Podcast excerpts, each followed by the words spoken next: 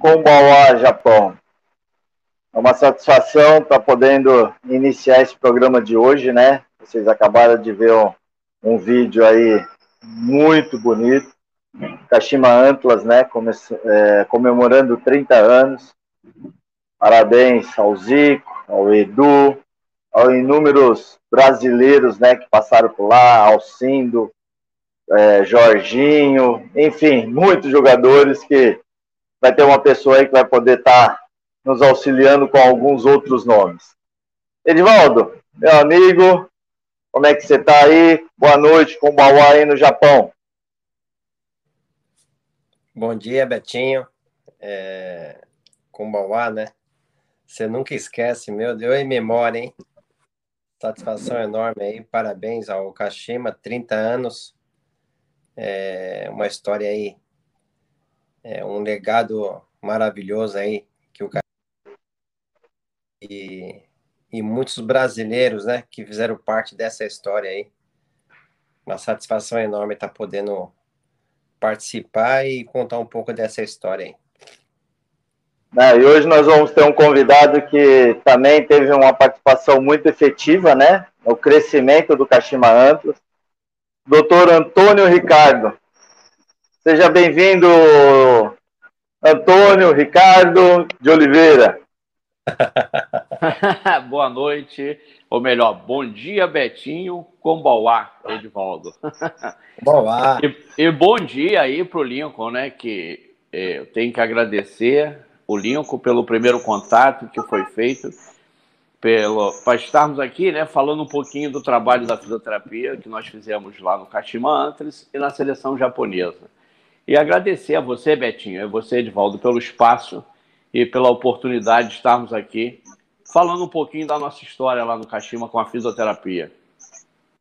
Não, eu que eu e o Edivaldo que agradecemos, né, você ter aceito o convite, estar aqui com, com a gente aqui nesse nesse bate-papo.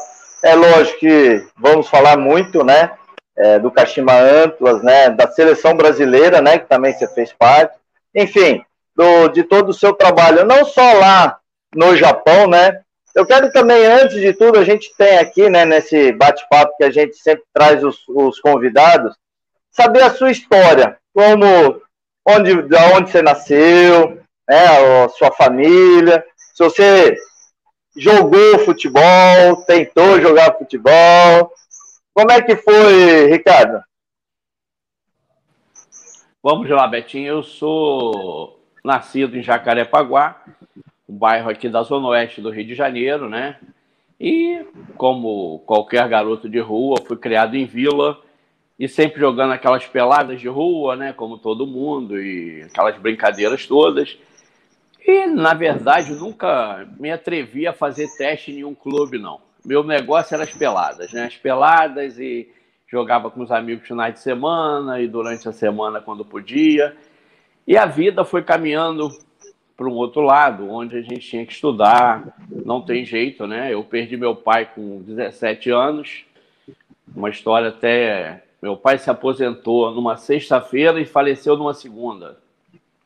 Nossa. Então foi uma coisa assim, é, foi uma coisa bem impactante para mim com 16 para 17 anos, e ali eu tive que encarar. Tive que encarar, estudar, trabalhar, estudar, correr atrás, senão não conseguia nada na vida. Você tem que correr atrás. Vindo de uma família onde se não fizéssemos isso não tinha outra, outro jeito.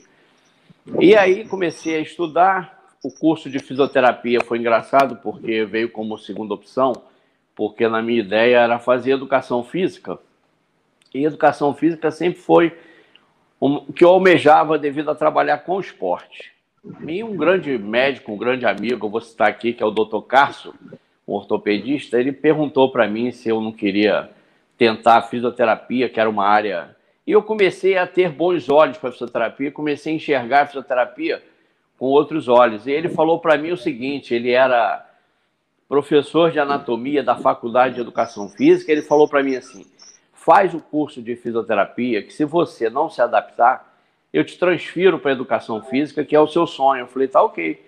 E nisso, eu fui fazer o curso de fisioterapia e não voltei para educação física. Eu fui embora, segui em frente e a vida me proporcionou em 97, né, eu fiz o curso de fisioterapia, comecei a trabalhar numa associação de reabilitação, que é a BBR, uma associação de reabilitação grande aqui no Rio de Janeiro. E lá eu tive a oportunidade de conhecer o doutor Luiz Alexandre, um médico da casa, que ele era médico do Centro de Futebol Zico. E o Zico, na época, tinha o CFZ, que era o time, que é antigo Rio de Janeiro, que estava disputando a terceira divisão. E esse time, o Zico estava querendo fazer um setor de fisioterapia dentro do clube e esse médico me convidou. Então eu comecei as minhas atividades profissionais com a fisioterapia lá no Centro de Futebol do Zico, no CFZ, em 97. Né? E para mim, como qualquer rubro-negro, você ter a oportunidade de trabalhar com seu ídolo é uma coisa assim que a gente inimaginável, né? E Sem eu, dúvida. Eu que fui muito a Maracanã vê-lo jogar e ter depois a oportunidade de trabalhar junto. Então tudo começou em 97, lá no Centro Futebol Zico, que é uma gratidão que eu tenho que citar, que foi aonde eu dei meus primeiros passos assim na fisioterapia do esporte, foi no CFZ. Então lá onde tudo começou. E é uma gratidão que eu tenho ao doutor Luiz Alexandre, que me levou para lá, me deu essa oportunidade, e ao Zico também, né? É, assim, é, hoje é o quadragésimo programa que a gente faz, né, na área com Betinho Gol. Sou muito grato também por estar vivenciando esse momento, ainda coincidindo com 30 anos, né, da história do Cachimbo. E assim, de todas as pessoas que a gente é, bate um papo aqui, Ricardo, é, todo mundo sempre tem uma gratidão por uma pessoa que acabou ajudando, auxiliando, né? E uhum. isso é muito legal, né? Essas referências, né? no caso você acabou infelizmente perdendo teu pai até que cedo, mas você teve uma outra pessoa que acabou te ajudando, te dando uma, uma direção, né? Um norte, né? E você conseguiu ter o sucesso que você teve, né? É, isso é muito importante. Eu acho que esse sentimento de gratidão a gente tem que estar sempre imbuído nele. Eu nunca vou me esquecer do que, do que aconteceu em 97. Foi até uma história muito engraçada que eu estava de férias nessa associação, nessa associação beneficente na BBR. E quando ele me chamou, ele falou assim: o Zico vai montar um serviço de fisioterapia. Eu queria saber se você topa. Eu falei, topo. Aí ele falou para mim assim: mas como é que você vai fazer aqui na BBR? Eu falei: ah, eu saio daqui ele falou, mas você tem quanto tempo? Eu tinha quase 10 anos, carteira assinada. Eu falei, vamos embora, não tem esse negócio. Vamos embora. Aí conversei com a diretora e ela falou, não, você vai. Caso alguma coisa não dê certo, as portas estão abertas. Eu falei, eu não tenho vergonha, não. Se eu tiver que voltar, eu volto. Mas eu tinha fé em Deus que a coisa ia andar, sabe? A coisa ia andar. E ela realmente tomou um vulto grande que eu jamais imaginaria que um dia eu fosse parar no Japão para desenvolver esse trabalho aí, no qual sou muito grato ao Zico pela, pela oportunidade concedida em 99, né? Que foi o ano que eu fui para lá em 99. Então, assim, foi uma, é uma gratidão que eu tenho com ele eterna em relação a esse trabalho. É assim, Ricardo, é, eu sei o quanto é diferente, né? E você, mais do que nunca agora, também você sabe, né? Da cultura japonesa, e porque assim, para um atleta, no caso, a minha situação, quando eu vou para o Japão, né, então existe essa diferença, mas como eu estou lá é, para exercer a minha função, que é o que eles queriam, né? Eles queriam um jogador profissional, né? Queriam um atleta brasileiro para fazer a diferença dentro do clube, né? Mas a sua situação era bem complicada, né? Porque a fisioterapia ia é, bater de conflitos, né, infelizmente, com, com a cultura deles. Como é que foi seu início lá? Vamos lá. É, o, o Betinho, Betinho Edvaldo, né, o Limpo lá que está nos ouvindo. Deixar aqui um abraço também para o Zico, para o Edu, para o Cantarelli, a turma toda que deve estar acompanhando a gente. Meu abraço para eles aí. Olha, é, em 99, quando eu fui para lá com o convite do Zico, eu, o Zico era o treinador, ele estava. O, o Zé Mário tinha saído na época, e quando eu cheguei lá, o Zico era o treinador da equipe, né? Ele assumiu até o final de 99. No outro ano veio outro treinador, que foi Toninho Cerezo. essa primeira foto tão bonita aí, essa primeira foto que nós tiramos lá, você vê o Zico aí na frente com o Sekizuka, que era auxiliar dele, né? Então, essa foi a primeira foto nossa lá, de 99. Guardo com carinho na parede do CFZ essa foto, lá na nossa fisioterapia. Legal. Então, é, eu, uma outra gratidão que eu vou citar aqui é um grande colega de profissão, que é o Fábio Marcelo. O Fábio Marcelo foi o primeiro fisioterapeuta que foi para o Japão a convite do Zico. E o Fábio implantou lá o serviço de fisioterapia, né, convite do Zico. Se eu não me engano, em 95, ele tá, deve estar tá aí nos assistindo. E ele implantou o serviço de fisioterapia, fazendo com que os japoneses tivessem a conscientização do que era o trabalho da fisioterapia dentro de uma equipe, dentro de uma comissão técnica, integrando os demais profissionais do campo, né, como treinador de goleiro, o próprio treinador, o preparador físico. Então, a minha chegada em 99 ela se deu com uma certa facilidade no sentido de os japoneses já terem uma conscientização do que era o trabalho do fisioterapeuta. Claro que com a minha chegada em 99, cada um tem uma metodologia de trabalho, né? O Fábio tinha a dele, eu entrei com a minha e a coisa foi fluindo. Mas é sempre importante uma coisa que eu vou falar aqui, que é muito importante, independente da área de atuação, seja ela treinador, seja intérprete, seja preparador físico, é as portas abertas. Nós que estamos saindo do Brasil para trabalhar no Japão, ou seja, em qualquer outro lugar, onde você lida com cultura diferente, onde você tem que entender que nós estamos chegando num país onde eles têm os costumes e a cultura dele, eu acho que nós é que temos que nos enquadrar neles e não eles na gente. Então, a maior dificuldade hoje do profissional é entender que nós estamos ali trabalhando para eles, no caso, fazendo um trabalho para deixar um legado profissional em cada atribuição de cada profissional, mas saber que estamos dentro do, do, da terra deles, né? E o Fábio deixou essas portas abertas, né, com esse trabalho inicial dele, para que outros profissionais dessem continuidade. Então, essa, esse legado que o profissional deixa, independente do motivo que seja da saída dele, é deixar as portas abertas para que o outro profissional possa dar continuidade a esse trabalho, entendeu? Então, é, assim como você perguntou, é, a dificuldade que eu tive no início é mais em relação ao clima, muito frio no Japão, né? Mas na questão profissional, eu encontrei essa facilidade, que foi os japoneses a se conscientizarem do que era a importância da fisioterapia. Ah, legal. Ô, Edivaldo, fica à vontade aí para fazer perguntas né, para o nosso convidado. É... Rapaz do céu. Fazer pergunta para ele vai ser meio difícil, hein? É... Ou curiosidades. É, curiosidade. É, essa camisa aí, como que ela chegou até você? Foi de navio? Foi de avião? Como é que chegou aí? Essa camisa aqui, rapaz, foi um presente do Zico. é, o Zico, é, o Zico mandou pela esposa dele para mim essa camisa. E essa camisa é linda aí, ó. Vou levantar aqui um pouquinho. É.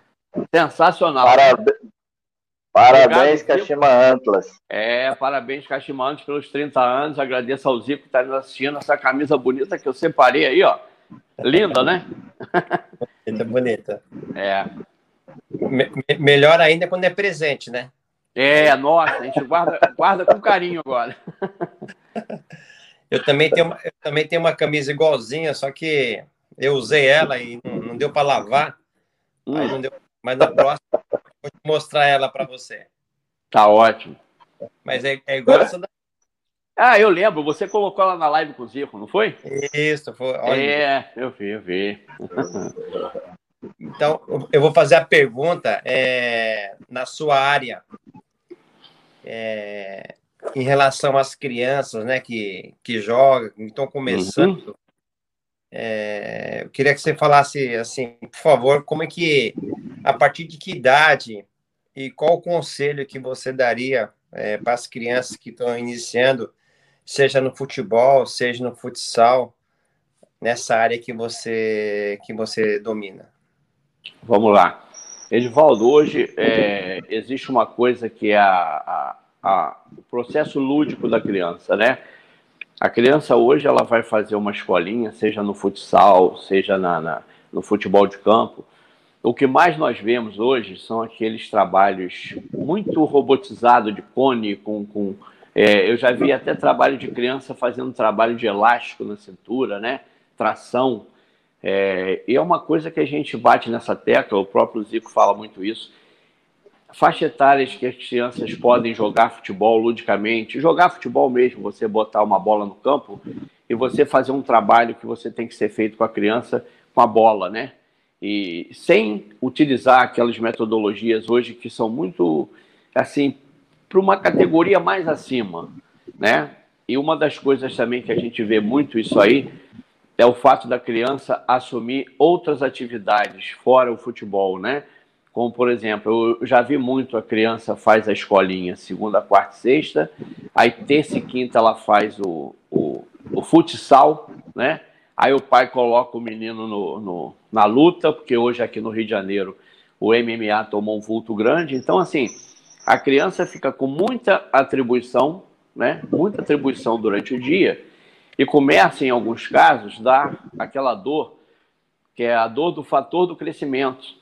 Então, a criança começa a apresentar dores, em alguns casos, na face anterior, na região anterior da tíbia, que é a dor do crescimento, do fator do crescimento. E às vezes isso se dá até pelo fato da sobrecarga das atividades, que às vezes o pai, numa ansiedade muito grande, ele matricula o filho em várias coisas. Então, acho que a família tem que estar muito atenta a isso e conversar com o médico, com uma pessoa é, a respeito desse quadro, com o preparador físico que está acompanhando a criança ali no dia a dia, para saber se não está havendo uma sobrecarga de atividade para essa criança. Que eu acho que a maior preocupação hoje é essa.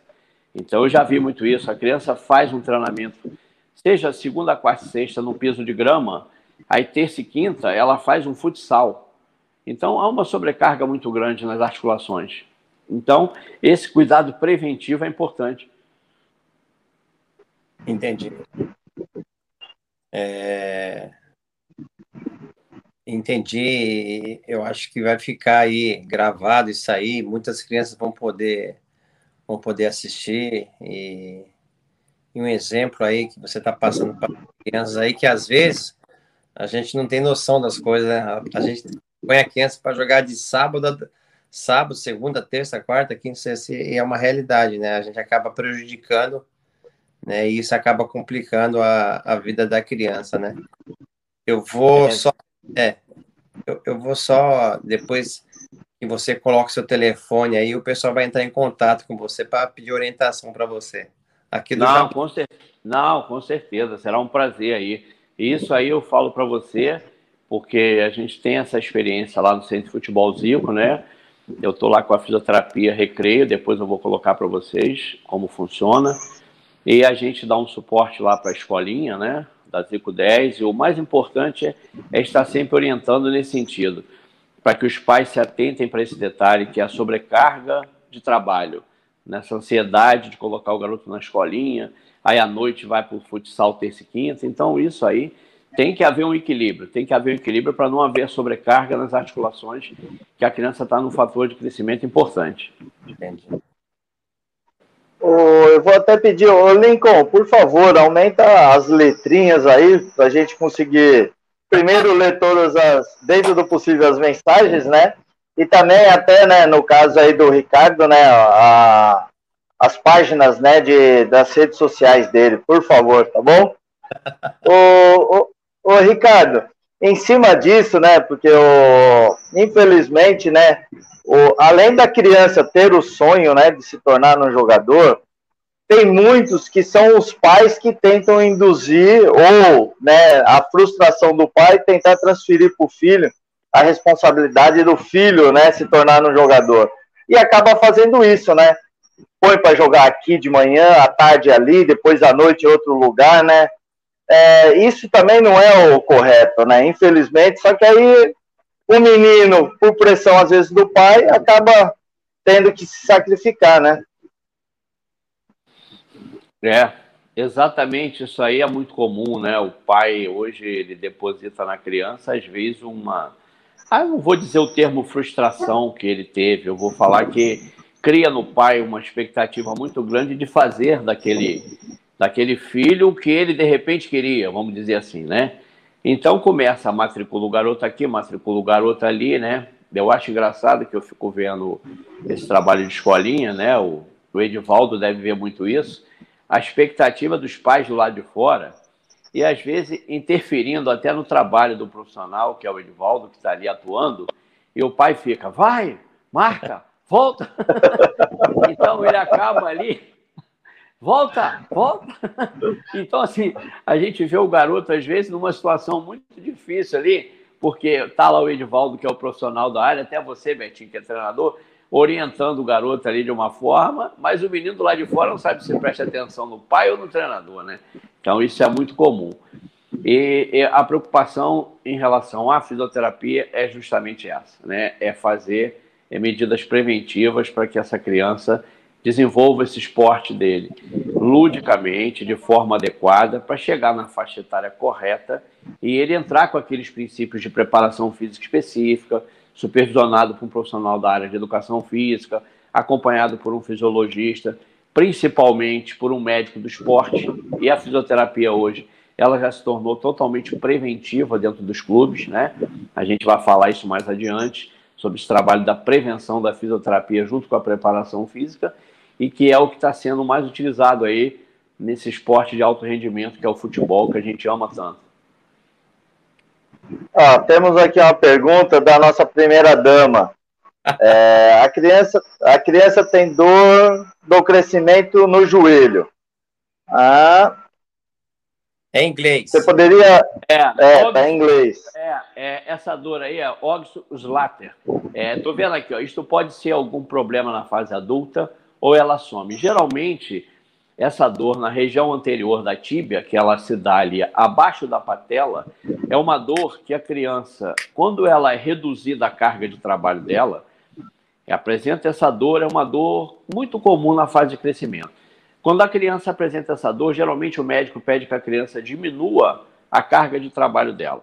Em vez de ela correr, ela vai pedalar ou ela vai fazer um repouso do, da escolinha. Vamos dizer se for um aluno da escolinha, né?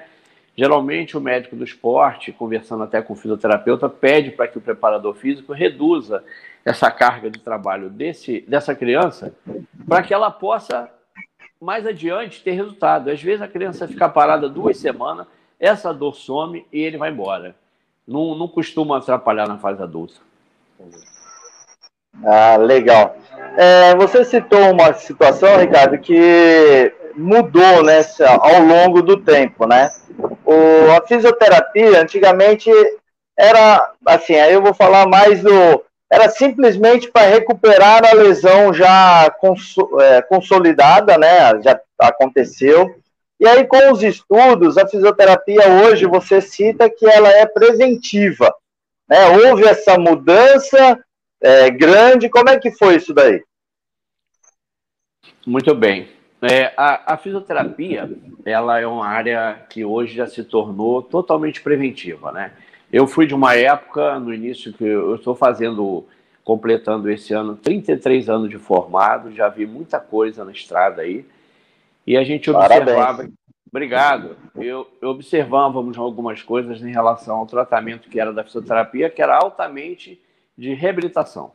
Você esperava o atleta se lesionar para ele chegar dentro do departamento médico, seja através de um pós-operatório de joelho, tornozelo, ou um estiramento muscular, né? Você, Betinho, que jogou, Edvaldo aí. Então ficava-se ali parado esperando o um atleta se lesionar. Hoje não. Hoje o trabalho mudou.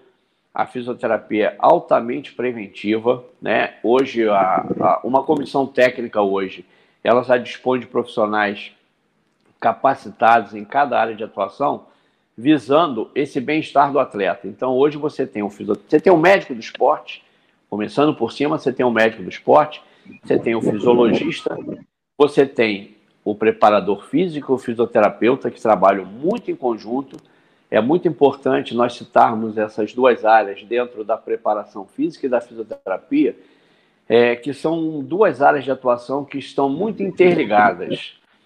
O atleta hoje ele faz um trabalho de prevenção elaborado por, uma, por uns testes que são realizados pelos fisiologistas E são estabelecidos programas, junto com preparação física e fisioterapeuta, para que esse trabalho seja realizado diariamente nos clubes e os atletas tenham um resultado bem satisfatório no seu dia a dia. Então, hoje, existe psicólogo, existem vários profissionais né, de atuação dentro de um staff, mas é muito importante citarmos esse, esse, esse trio, né, que é o fisiologista, junto com o preparador físico e o fisioterapeuta, onde você consegue minimizar o índice de lesão muito, muito, muito. O atleta hoje ele tem uma facilidade muito grande para poder exercer o seu trabalho, se ele for um atleta bem determinado, é, chegar mais cedo no clube, fazer o trabalho prescrito pelo fisiologista e pelo preparador físico e pelo fisioterapeuta, fazendo com que esse trabalho que ele chegue mais cedo no clube dê resultado para ele. Então, hoje eu coloco aí o preparador com o fisioterapeuta, duas áreas que andam assim juntas, muito juntas, muito coladas. Hoje já tem o profissional de transição, que é o profissional da preparação física, que fica fazendo a transição com o campo. Então, assim, ficou muito boa a, o trabalho né, dentro do esporte. Deixa eu só colocar um, um adendo aí. Hoje você fala né, que existe essa, é, vou dizer assim, harmonia né, entre o fisioterapeuta, fisiologista e o preparador físico. Mas e lá atrás? E a Silmeira? É. é, rapaz. Então isso aí é uma coisa que eu costumo dizer uma coisa que, que eu vou colocar aqui que é o, o nosso meio, o nosso meio futebol. Vocês estão no futebol há muitos anos, até mais tempo do que eu. É, existe uma coisa que eu costumo falar. O deslumbramento e a vaidade são duas coisas que elas têm que andar longe desse nosso meio. Se houver um pouquinho de vaidade entre algum desses profissionais que eu citei, a coisa não anda. A gente tem que entender uma coisa: dentro do esporte, dentro do futebol, quem tem que aparecer é jogador, é torcida. Nós estamos ali para funcionar como uma engrenagem dentro do trabalho, né? Nós temos que dar suporte para o treinador, para ele poder escalar o time dele, o time dele ir bem no quarta, no domingo. Então, essa harmonia entre os profissionais, ela tem que ocorrer, não tem jeito.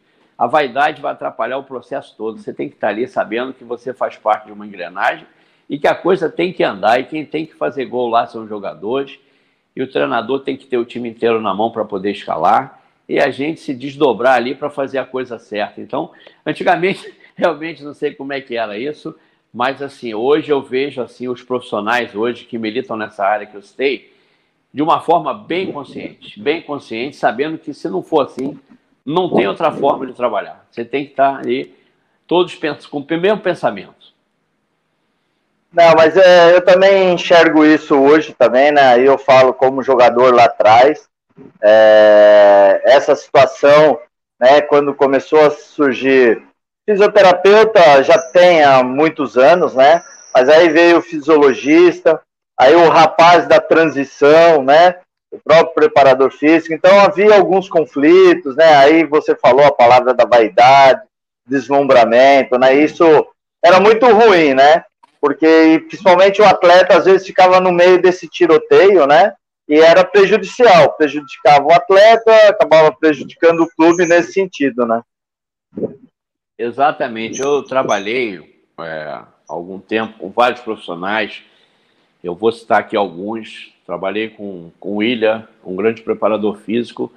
Trabalhei com ele no CFZ, lá no Centro de Futebol do Zico, é um profissional capacitado para fazer um excelente trabalho junto com, com fisioterapia. Trabalhei com o Gilvan, um outro preparador físico que eu tive a oportunidade de trabalhar na comissão técnica do Kashima Antlers, que ele era do, do staff do Paulo Tuori, e o nosso amigo querido Satoshi, que é aí do Japão, que foi um profissional que eu conheci, Takeshi Satoshi, deixa aqui meu abraço para ele, e foi um profissional que eu conheci no Kashima Antlers, e depois tivemos a oportunidade de dividir é, o banco lá com a comissão técnica na seleção japonesa. Então, é um profissional que eu tenho um carinho. Ó. Tá ele aí na foto, aí, ó. ele aí acima do Suzuki e ao lado do Cantarelli. Ó. Esse aí era o nosso staff, né? Nossa, que saudade. Essa foto aí, o coração aperta, de tanta história que tinha desse grupo aí. tá aí o Satoshi aí, ó. em cima do Suzuki, ele está aí entre eu e o Cantarelli. O Satoshi é um profissional que nós brasileiros temos um carinho muito grande pela convivência que ele teve com vários preparadores físicos brasileiros que passaram pelo Kashima. Ele acabou adquirindo uma gama importante de conhecimento e foi muito bom o trabalho que eu fiz com ele no Kashima e na seleção japonesa. Foi muito legal. Esse tiroteio aí que o Betinho falou, isso aí é um problema muito sério, né, Betinho? Esse tiroteio aí, a gente, a gente tem que ficar fora desse tiroteio. Vamos fazer o trabalho e vamos deixar os caras jogarem, né, Betinho? Não, sem dúvida, não. Aí hoje, hoje eu falo que o futebol está mais profissional. É, existem né, nas comissões técnicas hoje pessoas é, profissionais, responsáveis, né? E principalmente nisso, né? No, pensando sempre no bem-estar do atleta, porque ele é o produto né, do clube, e o clube depende muito que o atleta se desenvolva, faça o seu melhor traga a conquista para o clube e depois ainda mais traga dinheiro, né? Não uma possível venda, né? Então hoje eu vejo uma harmonização muito grande na comissão técnica, né? Porque quando isso não acontece, a tendência é que as coisas não andem bem, né? Exatamente. É, é, é até importante citar aqui o trabalho da seleção japonesa, né? No qual tive a oportunidade de fazer parte, que para mim foi uma eterna gratidão. Mais uma vez, a gente não cansa de falar o convite que o Zico me fez em 2002 para integrar a comissão técnica da seleção japonesa, junto com Edu, nosso querido Edu aí, que era o auxiliar técnico, tendo o Zico como treinador, o Cantarelli, né, que era o treinador de goleiro, deve estar aí nos acompanhando, deixa um abraço para ele. O Satoshi, que é o preparador físico, e o Kunihiro. Aí, estamos aí, os quatro aí, Cantarelli, Edu e o Zico aí juntos. Isso aí foi no estádio do Kashima, numa pré-temporada nossa. Então foi assim, é, foi uma oportunidade de a gente acompanhar de perto assim a união que essa comissão técnica transformou aquela seleção japonesa. Então o Edu brinca que aquela seleção nunca mais é, o Japão nunca mais é ser o mesmo depois das brincadeiras que depois eu vou contar aqui para vocês aqui mais adiante. Então o trabalho que foi realizado com aquela comissão técnica foi tão harmonioso, tão bacana, da gente poder, uma coisa até muito interessante que eu vou citar aqui. Esse trabalho interessante está aparecendo aí, o goleiro Narazaki, né? Narazaki do Nagoya, fazendo um trabalho preventivo, né? E o trabalho preventivo, até eu vou citar agora aqui, é um trabalho que eu fazia junto com o Cantarelli. O Narazaki era um atleta, um goleiro do Nagoya, ele sentiu umas dores no joelho e o Cantarelli, conversando comigo, perguntou da possibilidade de nós começarmos a fazer um trabalho com ele antes do treinamento. E nós acordávamos cedo, bem cedo, eu e o Cantarelli o Narazaki, íamos para o campo fazer um trabalho preventivo para que ele pudesse render, já que ele vinha do clube dele do Nagoya, sempre fazendo esse trabalho, então dava-se continuidade na seleção, né? E mais adiante, os goleiros, outros goleiros, que eram o Kawaguchi do Júbilo e o Dói, Ed, o Dói, viram o trabalho e perguntaram se poderiam fazer. Eu achei aquilo fantástico. Então, em pouco tempo, nós tínhamos os três goleiros indo para o campo mais cedo para fazer esse trabalho preventivo. Está aí o doutor Chimizo, que está aí de costa observando o trabalho. Então, nós chegávamos mais cedo no campo com os três goleiros, eu, o Cantarelli, os três goleiros, fazíamos esse trabalho preventivo, você vê, isso em 2002, 2002 que começou é a seleção japonesa, já se fazia um trabalho preventivo lá com os goleiros. Então, voltando na seleção, né? Então, o trabalho que foi realizado com a comissão técnica da seleção japonesa foi de uma união tão grande, onde ali a preocupação de cada um era realizar o seu trabalho da melhor forma e rendeu frutos maravilhosos que às vezes muito pouca gente sabe que numa eliminatória de Copa do Mundo foram realizados 12 jogos pelo Japão, onde o Zico, lá com o trabalho dele como treinador, conseguiu alcançar 11 vitórias e somente uma derrota para o Irã. Então, às vezes, algumas pessoas não percebem que aquela seleção da gestão do Zico disputou 12 partidas, sendo 11 vitórias e uma derrota só. E alcançamos a classificação para a Copa do Mundo. Está aí o grupo todo aí formado. Então, sinto muita saudade desse grupo aí, que foi um trabalho muito bacana, uma união fantástica. O Zico conseguiu reuni um grupo de trabalho fantástico. Pegamos um grupo de jogadores da seleção japonesa também muito bons, como Namoto, Ono, Takahara, Nakamura, Nakata, jogadores que estavam jogando fora do país e quando, che quando chegavam para se reunir com os japoneses, acabavam trazendo a experiência deles, né? Essa foto aí, uma foto tão bonita, tirada lá no Kukuritsu, né? É, comissão técnica toda aí reunida, muito bonita essa foto.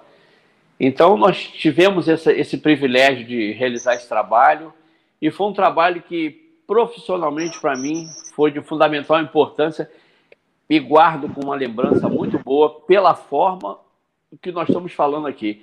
O trabalho, como foi conduzido com a comissão técnica. Inclusive, uma coisa que eu vou citar aqui foi o intercâmbio que eu tive no departamento médico com os massagistas e os médicos. Porque até então, no Kashima Antlers, eu consegui ter certa facilidade, porque, como eu te contei no início, eu tive a facilidade de ter o brasileiro Fábio, grande amigo nosso, que trabalhou lá e deixou as portas abertas. O Zico, quando foi para a seleção em 2002, ele, me fazendo o convite, ele teve que conscientizar os japoneses da importância do fisioterapeuta dentro da seleção, porque até então, na seleção japonesa, eles só trabalhavam com massagistas. Eu tive muita facilidade, porque eu já tinha esse contato com os massagistas lá dentro do clube. Então, fui bem recebido na parte da fisioterapia pelos massagistas. Como eu lhe falei, a gente que está chegando tem que saber se adequar ao trabalho deles. Eu costumo dizer que os massagistas do Japão são exímios acupunturistas, eles fazem as acupunturas, né? Aqui no Brasil isso é muito difícil, geralmente o fisioterapeuta é que faz esse trabalho. Mas no Japão, quando eu me deparei com eles fazendo acupuntura, eu achei aquilo fantástico. Então, o espaço foi criado dentro da seleção, onde foi um intercâmbio fantástico com os médicos, os massagistas. Eu tenho certeza que eles devem sentir saudade dessa equipe nossa lá, porque nós deixávamos eles fazerem o trabalho dele normalmente e nós mostramos para ele que nós estávamos ali para agregar o trabalho dele, né? Agregar, somente para agregar. Juntar com eles com o objetivo único que foi a classificação para a Copa do Mundo, né? Que nós fomos à Copa do Mundo. Isso para mim como profissional foi um marco importante, né? Ter ido para uma seleção, fazendo parte da fisioterapia já foi importante e fazer esse trabalho lá na seleção na Copa do Mundo foi fantástico, junto com o Edu, Zico, Cantarelli, Satoshi, Suzuki e a turma toda aí está assistindo, alguns jogadores, ou a própria Alex, né? O Santos, que nosso brasileiro lá que jogou de lateral esquerdo durante muito tempo. Então, foram muitas viagens. Eu costumo dizer que a seleção é aquela turma de faculdade que você cursa quatro anos, né? E depois acaba, vai cada um para um lado e fica saudade nos álbuns, né? Assim, né? É igual uma faculdade. Você faz, você faz uma graduação na faculdade e depois vai cada um para o lado trabalhar, né? E aí você fala, poxa, tempo bom aquela faculdade. E a, e a, e a seleção japonesa foi isso. Foi um marco na minha vida. Tá aí o grupo aí, ó. Nessa foto aí a gente tem o Júnior e o Tita, que se integraram a gente no ano da Copa do Mundo para trabalhar para o Zico como observadores técnicos, fizeram um trabalho fantástico lá, os dois. E você imagina eu aí, como torcedor, sou Flamengo, e trabalhar, trabalhar com essa esfera toda aí é um privilégio muito grande, né? Só faltou o Cantarelli nessa foto, né? Sem dúvida, sem dúvida. Não, é. parabéns aí pela sua história. Edivaldo, fica à vontade aí se quiser fazer perguntas, né? Tem aí as pessoas também que estão entrando e fazendo algumas perguntas. Então, por favor. Não, eu, eu fico impressionado como que a memória dele de lembrar tantas coisas. coisa. É. Você anotou no livro alguma coisa, mas não é possível lembrar disso. não, não, lembrei não. Tá tudo guardadinho, com carinho tá na cabeça. É. Tá guardadinho na cabeça. Essas coisas marcam pra gente. Tá bom. Não, então, diante de tanta coisa que, que aconteceu com você aqui no Japão, e pelo que eu vi, lógico, né, a gente também, toda vez que alguém vai entrar na live, a gente pesquisa, né, porque é muita coisa, mas no Japão aqui, é, com você aconteceu alguma coisa assim que que marcou você? Vou dar um exemplo, vai. O, o meu irmão foi no, no SEB aqui e comeu uma comida de, de, de gato, por exemplo. Um exemplo, né? Com você aconteceu alguma coisa parecida aqui no Japão? Uma coisa assim meio fora aconteceu. do. Aconteceu sim. Aconteceu uma história engraçada. Eu estava próximo da minha casa, naqueles 7-Eleven, aquelas famosas lojas de conveniência. Essa história eu contei ela essa semana para um amigo. Eu peguei a bicicleta da minha casa, no Japão, então a gente anda muito de bicicleta. Eu peguei a bicicleta, estacionei ela bem em frente ali, o 7-Eleven, fui lá no conveniência para comprar uma coisa e voltar. Só que estava no período de vento, muito vento no Japão. É. Eu simplesmente, eu simplesmente eu não prendi a bicicleta. Rapaz, o Edvaldo já tá indo. Rapaz, aquela bicicleta. Aquela bicicleta levantou um voo, rapaz. Ela foi em cima de um carro do japonês. Aí, rapaz, o cara, o rapaz entrou lá no, na loja de conveniência. Abunai, Abunai, Gaidinho, Gaidinho. Aí ele começou. Abunai, Gaidinho. Então, falar pro pessoal aí que Gaidinho é estrangeiro e Abunai é perigoso. Aí eu fiquei apavorado. Eu falei, o que que tá acontecendo? Aí o cara me chamou lá. A bicicleta, ela, ela tomou um contato com o carro dele, mas não, não, não bateu tanto, não. Na hora, eu tive que ligar pro, pro clube, ligar pro Edson Dói, não sei se ele tá acompanhando a live aí. Eu falei, Edson, dá um pulo aqui, que o bicho pegou aqui que, que? Eu falei, porra, a bicicleta. Ele falou, Ricardo, da próxima vez você tem que prender a bicicleta. Eu falei, mas como é que eu vou saber que esse vento vai levar a bicicleta? O cara, tá, tá dizendo aí que a bicicleta bateu no carro dele. Sabe lá se esse carro já está já tá arranhado, ele está dizendo que foi a minha bicicleta? Aí eu falei, quer saber? Aí o Edson falou assim, Ricardo, vai lá, pô, vai para tua casa, deixa que eu vou desenrolar isso. Aí o Edson, o intérprete do clube, conseguiu desenrolar lá o negócio e a coisa se resolveu. Mas essa história foi engraçada, rapaz. Ele entrou dentro do 7-Eleven gritando, né? Gritando Gai. muito, né? Gaidinho, Gaidinho, Aburai, que. Eu fiquei apavorado. Aí eu fiquei apavorado, o que esse cara tá falando? Ele começou a atropelar, e o idioma, quando vai falando muito rápido, você não entende nada. Aí eu liguei pro Ed e falei, Ed, dá um pulo aqui nesse 7-Eleven aqui do lado da minha casa, nessa conveniência que tá dando um mau problema. Aí juntou, rapaz, juntou uma opção de pessoas lá. Falou, ah, quando for assim, você prende a bicicleta, que esses ventos do Japão Rapaz, a bicicleta voou, rapaz, foi de encontro ao carro dele. Não aconteceu nada, uma coisinha pequena, mas ele causou um transtorno ali. Eu acho que ele prevaleceu ali, que eu era tipo assim, eu vou crescer em cima desse estrangeiro aí, não quero nem saber, mas a coisa se resolveu. mas é, você lembra o tamanho dele? Ih, rapaz, o quê? Do, do, do japonês? Não, não era muito grande, não. Tinha minha estatura. Tinha minha estatura. Não era muito grande. Ah, não, não. Eu, aí eu, eu olhei para ele, eu olhei para ele assim, eu falei, rapaz, e agora? Isso vai dar uma confusão. Esse cara não vai deixar eu sair daqui, não. O único jeito foi chamar o intérprete do Kashima para ir lá resolver para mim essa situação. Chegando lá, ele me liberou. Eu morava 100 metros dali. Aí ele me liberou, vai para lá, Ricardo, que eu vou desenrolar. E quando eu cheguei no clube, perguntei para ele o que, que aconteceu. Não, ele estava querendo Lá eu contornei a situação, deu tudo certo. Até hoje eu não sei realmente se ele arcou com alguma coisa, se houve realmente uma exigência por parte do japonês para consertar o arranhão lá. Eu sei que ele não me falou nada, então assim, é, mas resolveu tudo.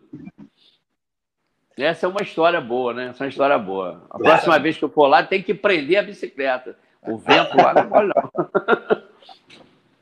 O Taifu o Taifu, né, rapaz? O Taifu famoso lá que eu estava contando para eles aqui uma vez que o Taifu hoje no Japão consegue.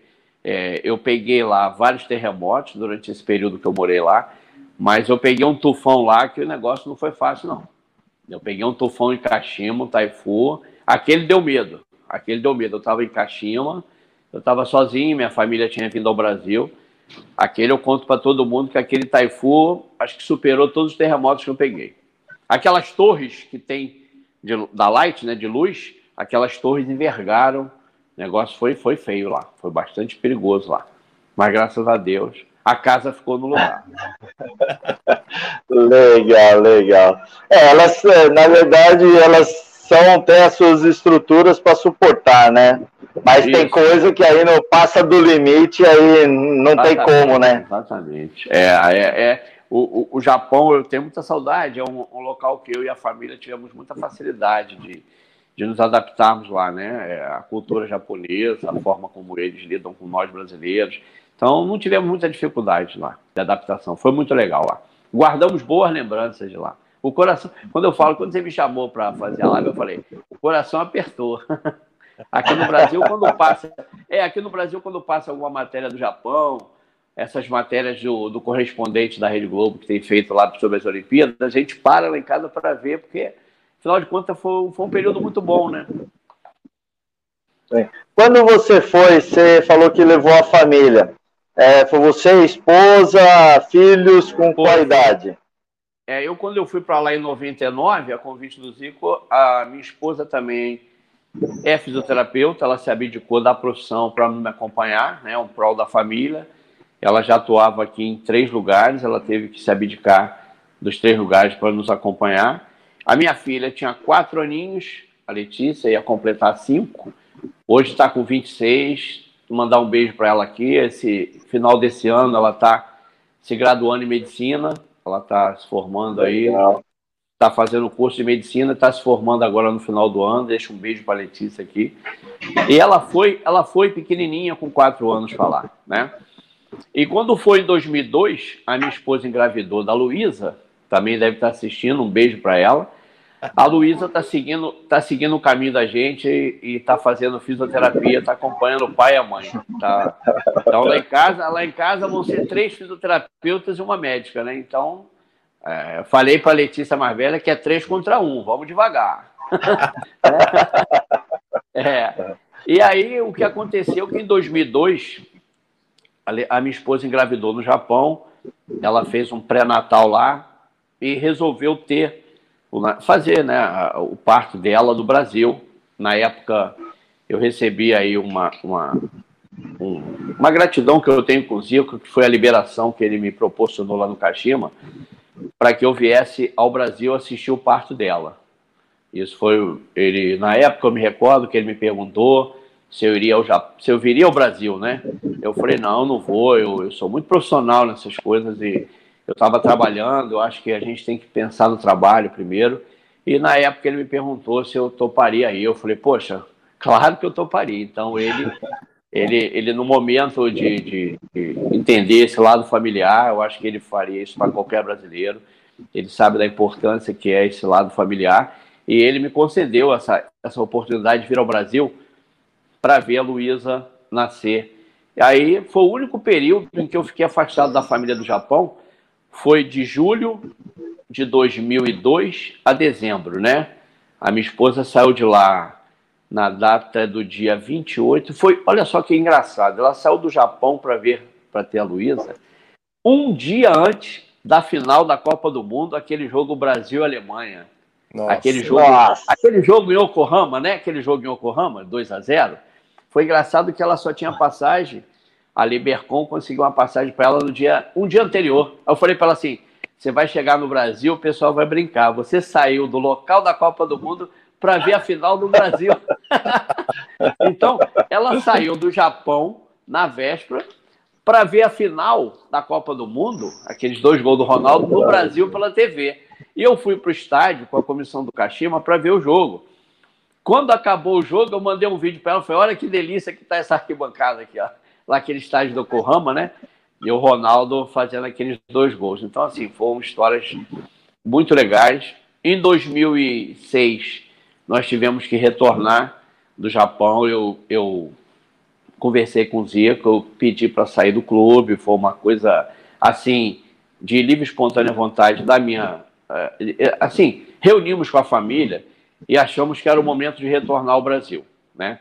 porque a Letícia já estava com 12 anos, e é essa que hoje está cursando medicina, e nós vimos a necessidade dela retornar ao Brasil para estudar. A pequenininha não, a pequenininha estava com quatro aninhos, então a Letícia chegou a estudar no Yutien e no Gaku, no Japão, mas quando chegou com 12 anos, a gente chegou o momento que reunimos e falou: oh, acho que é a hora da gente ir embora. Nós temos que ser gratos ao Zico pelas oportunidades concedidas aqui, mas isso aí é uma foto tão emblemática nossa lá do Kashima, com vários títulos conquistados, né? Tá aí a comissão técnica, Hashimoto, Masukawa, Takeda, Zen, Ishii, Akete, Wada, Sekizuka, Suzuki, Cerezo, Ica, e eu tô no cantinho. Dei a escalação toda aí, tá vendo aí, Edvaldo? Meu Deus! Parabéns! Saudade dessa turma aí. Enfim, aí com, com, em 2006, depois de findar o trabalho na seleção japonesa, eu voltei para o clube, encerrei meu contrato, eu voltei para o clube em julho, no final da Copa, quando foi em dezembro, eu conversei com o diretor, agradeci por tudo. Essa foto aí é uma saudade muito grande, foi a, a conquista da Copa da Ásia nossa lá na China, uma partida sensacional contra a China, que nós ganhamos de 3 a 1 e essa conquista aí marcou muito para mim como profissional, da forma como foi disputada essa Copa da Ásia. Sensacional. Todo mundo contra o Japão. A cada jogo que o Japão entrava para jogar, o hino nacional japonês era vaiado pelo, pelo, pelo, por, por, por, pelas outras seleções, né, pelos outros, o público. E a cada preleção do Zico, não me, recordo, não me esqueço como se fosse o Zico fazia a preleção, falava assim: vamos lá, nós já mandamos embora hoje 40 mil para casa, hoje vamos mandar mais 40. Isso foi galgando cada partida. Quando chegou no jogo com a China, aquele estádio vermelho todo tomado na China, e nós ganhamos dele de 3 a 1. Foi uma conquista que marcou bastante para a gente, pelo trabalho que foi realizado. E foi essa foto que culminou e que vocês colocaram. Fantástico. Então, voltando lá para encerrar, foi um trabalho muito bem feito. Voltamos para o caso da Letícia, que precisava estudar, né? Então foi uma saída assim, é, vamos dizer que muito bem trabalhada na cabeça, sabe? A gente, eu sentei com a família e falei, eu acho que era o momento. Tivemos oportunidade para continuar, não vou dizer para vocês que não. Nós tínhamos oportunidade para ficar, até pelo trabalho que vinha sendo realizado, mas aquele momento era o momento oportuno de voltar. Né? Eu costumo dizer uma coisa, eu falei isso para o Zico, que em 99 a família abandonou tudo e me acompanhou. Em 2006, eu abandonei tudo para acompanhar eles. Eu acho que a vida é assim. Então chega um momento que você tem que acompanhar a família e a Letícia está fazendo aí o, o que ela sempre sonhou e está dando para a gente esse presente. Que uma das, uma das nossas vindas para o Brasil foi por causa dela e ela está fazendo a parte dela. A gente está muito feliz aqui, a esposa. Já falei que o coração está apertando quando chegar no final do ano da formatura, eu não vou aguentar minha esposa também não. Vai ter que ter uma ambulância do convênio do lado, que eu vou dar um troço, né? Você hoje formar uma filha médica é uma coisa fantástica. Então a gente está muito feliz. E pelo trabalho, né, que a gente fez lá, ficou muito legal, foi muito bacana. Não, parabéns e mais ah. uma vez também parabéns ao Zico, né? É uma pessoa, eu também tenho histórias com o Zico tive a felicidade, né, eu e o Edivaldo aqui, de fazer uma live com ele, um bate-papo, né, com ele. E foi sensacional, um cara num coração enorme, além do jogador que ele foi, o que ele representa, né, no, dentro da história do futebol brasileiro, o ser humano, né. Aí você cita, né, é, que você teve que, é, aliás, sua esposa voltou para o Brasil para poder ter o filho, né, foi a Letícia que não, foi a Luísa, né? A Luísa nasceu em 2002, né? A Letícia é mais velha, né? Só, então. Porque eu também tive essa situação, né? Minha esposa ficou grávida, eu fui também para o Japão, eu tinha uma filha, a Bruna, de um ano, que hoje está com 29 anos, e depois veio nascer o Matheus depois de dois anos, né? Minha esposa veio para o Brasil para nascer, para ter o Matheus. Eu não pude vir, né? Porque eu estava em competição. Mas aí, no jogo contra o Chimizo, né? O time do Leão, o time do Leão sempre foi mais aguerrido, né? Aquele time pegador. Uhum. Aí eu tomei um, tomei um chute na cara, quebrei o nariz, me deram 30 dias, eu fui pro Brasil ver meu filho nascer. esse chute, olha aí, esse chute nunca foi tão bem-vindo, né? É verdade. Ó, foi um chute Acabei... bem sem querer, sem querer agora brincar, mas, mas relaxando a live, deve ter sido um chute que falou, graças a Deus também esse chute aqui, né? Então, para gente que está trabalhando distante, né? Quando, quando o Zico ofereceu a oportunidade de vir ao Brasil, nossa, aquilo foi fantástico. Eu me recordo que eu vim num sábado, fiquei uma semana, eu vi ela nascer no domingo, cheguei aqui no Brasil no domingo, vi ela nascer e retornei para Kashima, né? E uma das coisas é. mais legais, né, que eu vou citar aqui, que a minha filha pegou essa foto essa semana. Quando eu cheguei no Japão, lá no nosso mural da nossa sala, tinha uma foto, aquela foto que impressa da, da, da maternidade, né? Com a foto da minha filha lá no mural já. Aí eu falei, ué. Aí o japonês falou assim: ó, foi o Zico-san, Zico-san. Aí o Zico, o Zico, tá aqui meu agradecimento a ele por um gesto tão bacana. Ele colocou a foto da maternidade, ele imprimiu a foto, né, com a foto da, da minha filha no berçário, o nomezinho dela e o nome dos pais, e colocou lá para o japonês já. Né? Aí quando eu cheguei na sala que eu vi a foto, eu falei, pô, sensacional. Aí eles, Ricardo San, Zico, ó, Zico San. Quem diz assim, Zico colocou aí. Foi legal. Então, os japoneses conheceram lá minha filhota lá. Agradecer ao Zico aí pelo gesto, que foi um gesto. Essas coisas marcam pra gente. Não tem como você não guardar, né? É, é nós acabamos de falar sobre a gratidão, que eu acho que é um sentimento fantástico. E essas pequenas coisas não tem como você não, não citar e não, e não esquece, você não esquece, não tem jeito. Não. Sem dúvida.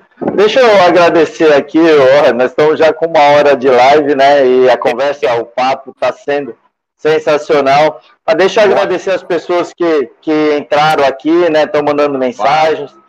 O, a nossa primeira dama, né? A Jaqueline, a esposa do Edivaldo. Ela está distante dele hoje, né? Que sempre dá assistência para ele, hoje ele está sozinho ali. Tá. O Adilson, o César, o Marcos Roberto, o Luiz Henrique, Rodrigo, o Henry, a Glória, o Cláudio, Lucas Moraes, é, Miura, o, o Ferra, Ferruge, o Paulo e outros aí que entraram. Eu não consegui anotar aqui o nome, muito obrigado, né? Tenho certeza que vocês devem estar saboreando esse bate-papo. Curtam, né? espalhem aí nas redes sociais também, né? Para que possam, fica gravado aqui é, na página do, do Japão aqui, né? Do Facebook.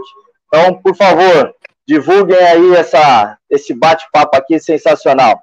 Ô Lincoln, aproveitando isso, coloca algumas perguntas aí que já apareceram, mas aí nós fomos conversando e não deu para a gente colocar. Põe aí uma ou outra pergunta aí que você acha legal para a gente estar tá falando aqui pro, pro Ricardo enquanto ele coloca, eu vou fazer uma pergunta, pode? Pode, vamos lá. Claro!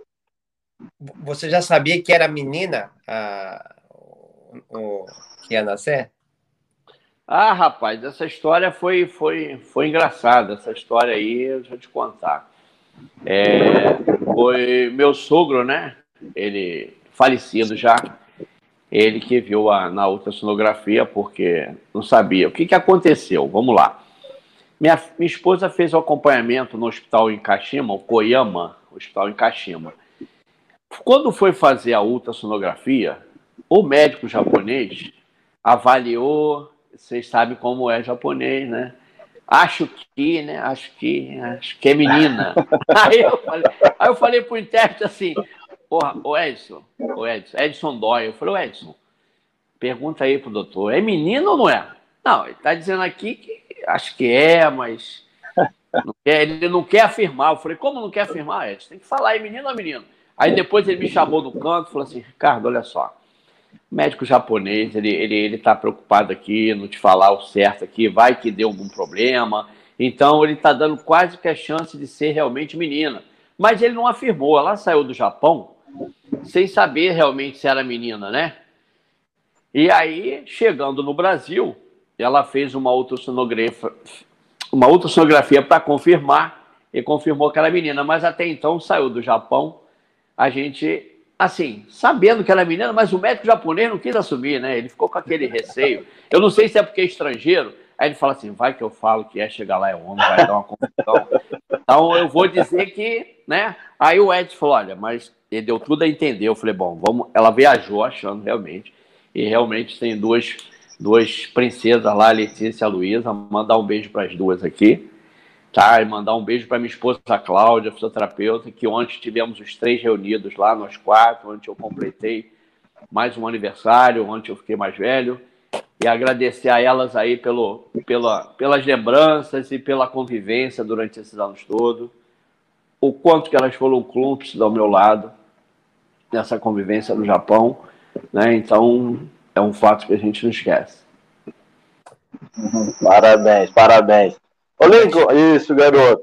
Oi, pode falar. Não, não, é, eu pedindo desculpa aí que eu fiz a pergunta. Desculpa, Luiz. Que, des...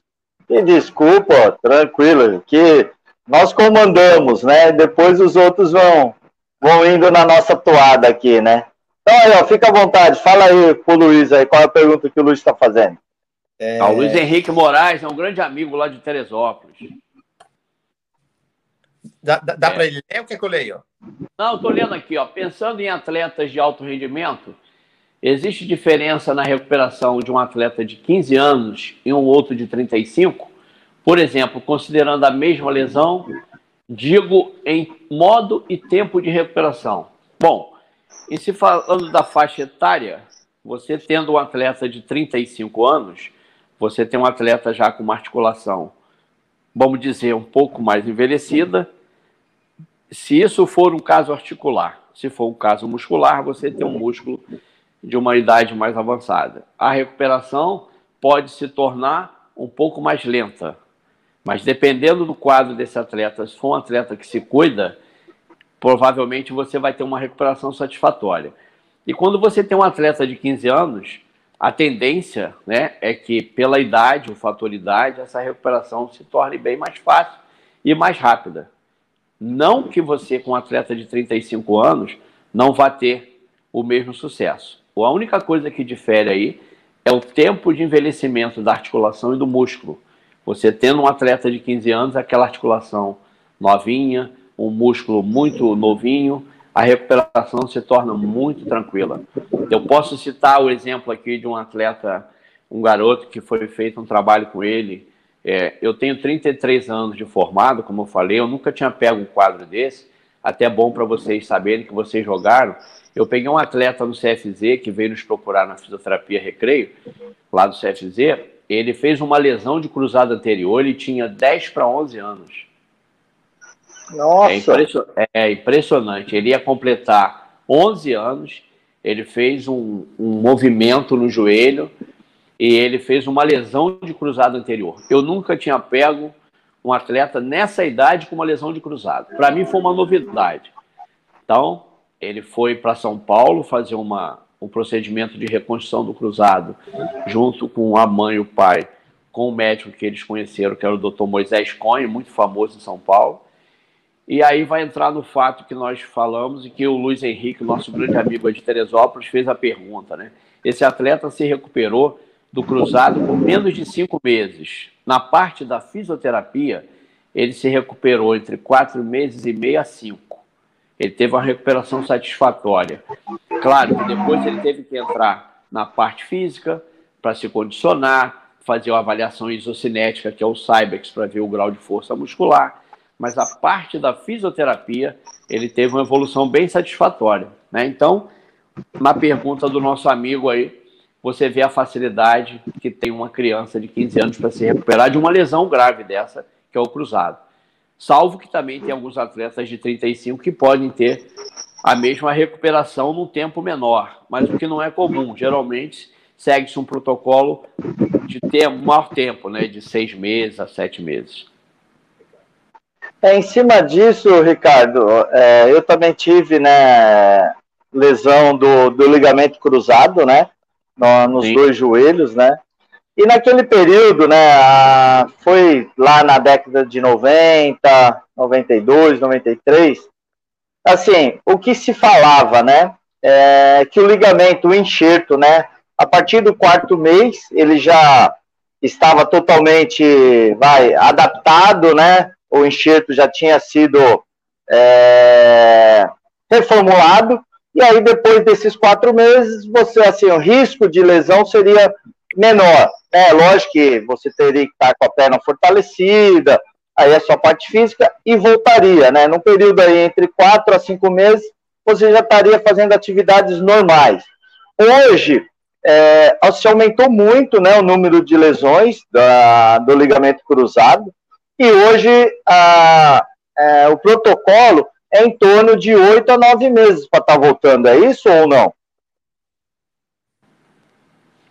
É assim, é assim. É, o que aconteceu aí? Houve uma mudança grande. O futebol hoje, com essa mudança da parte física, né? A parte física hoje ela se tornou preponderante no futebol, né? Vocês jogaram, você Betinho agora me relatou aí a lesão de cruzado nos dois joelhos, não deve ter sido fácil para você, né? É uma lesão importante do, do atleta hoje. E o que, que aconteceu hoje? Hoje, as trocas de direções, as mudanças bruscas, a pegada que a gente costuma dizer está muito forte no futebol, né? O atleta hoje ele domina uma bola, ele vai se desvencilhar do marcador, já tem outro do lado dando bote, então as mudanças de direções, o, o tempo de reação do atleta hoje, ele está tendo que ser muito rápido. O atleta hoje ele se desvencilha de um jogador, já tem outro marcador em cima. Então é nessas horas que ele acaba lesionando, né?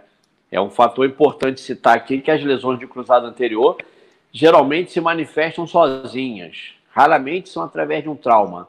Geralmente o atleta faz uma rotação em cima do joelho e lesiona esse joelho. Então, geralmente, as articulações dos joelhos, o ligamento cruzado, são afetadas de forma espontânea com o atleta se lesionando sozinho seja pisando no buraco, seja rodando o joelho, né? Então, todo esse tipo de lesão hoje está sendo muito ocasionada devido a essa parte física. A parte física hoje, ela cresceu muito no futebol e o atleta tem que estar muito bem preparado para se desvencilhar de um marcador, para se desvencilhar de um contra-ataque. Tudo isso é, exige do atleta uma, uma rapidez de raciocínio muito rápida, assim, uma coisa gigantesca para mudar de direção onde ele acaba lesionando o joelho.